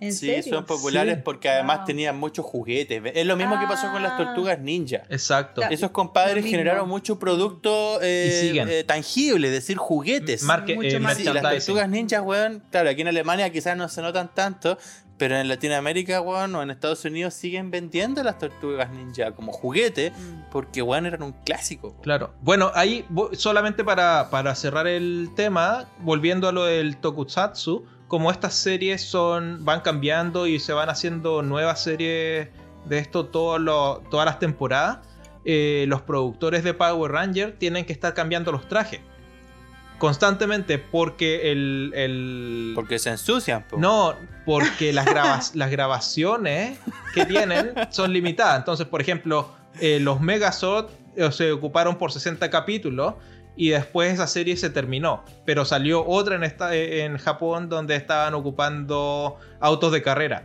Así que sacan Power Ranger autos de carrera. Y después sacan Power Ranger ninja. Y después sacan Power Ranger de cualquier otra cosa que Japón esté ocupando en ese momento. Mm. Y por eso es que los Power Rangers siempre tienen trajes distintos. Ah, Ah, tendría que ver los trajes de los nuevos Power Es que ustedes no Rangers saben nada de. Power Ranger. No, no. Pero yo creo que nuestros Espero auditores pueden saber mucho más de Power Rangers y, y comentar un poco más sobre Sí, no, los yo, que- Power yo traía el, el tópico Sí. porque existen ciertas series que te marcan y yo Por recuerdo supuesto. mucho en esa época haber estado jugando con eso, igual que me imagino que Gerardo estaba jugando con eh, Topollillo o Heidi o algo de su época. Mm. A mí me marcaron mucho las Sailor Sí, Moon. la abejita maya. No, no, para mí fueron las Sailor Moon, pero yo era más grande, mucho más grande y, y me gustó mucho. Sí. Capitán Planeta, Capitán para mí, o. Denver, por ejemplo. Denver también. The Last Dinosaur. Sí. Claro. O la pequeña Lulu, ese también. Yo le canto las canciones de la pequeña Lulu a Samuel. pues, bueno. También me gustaba eso.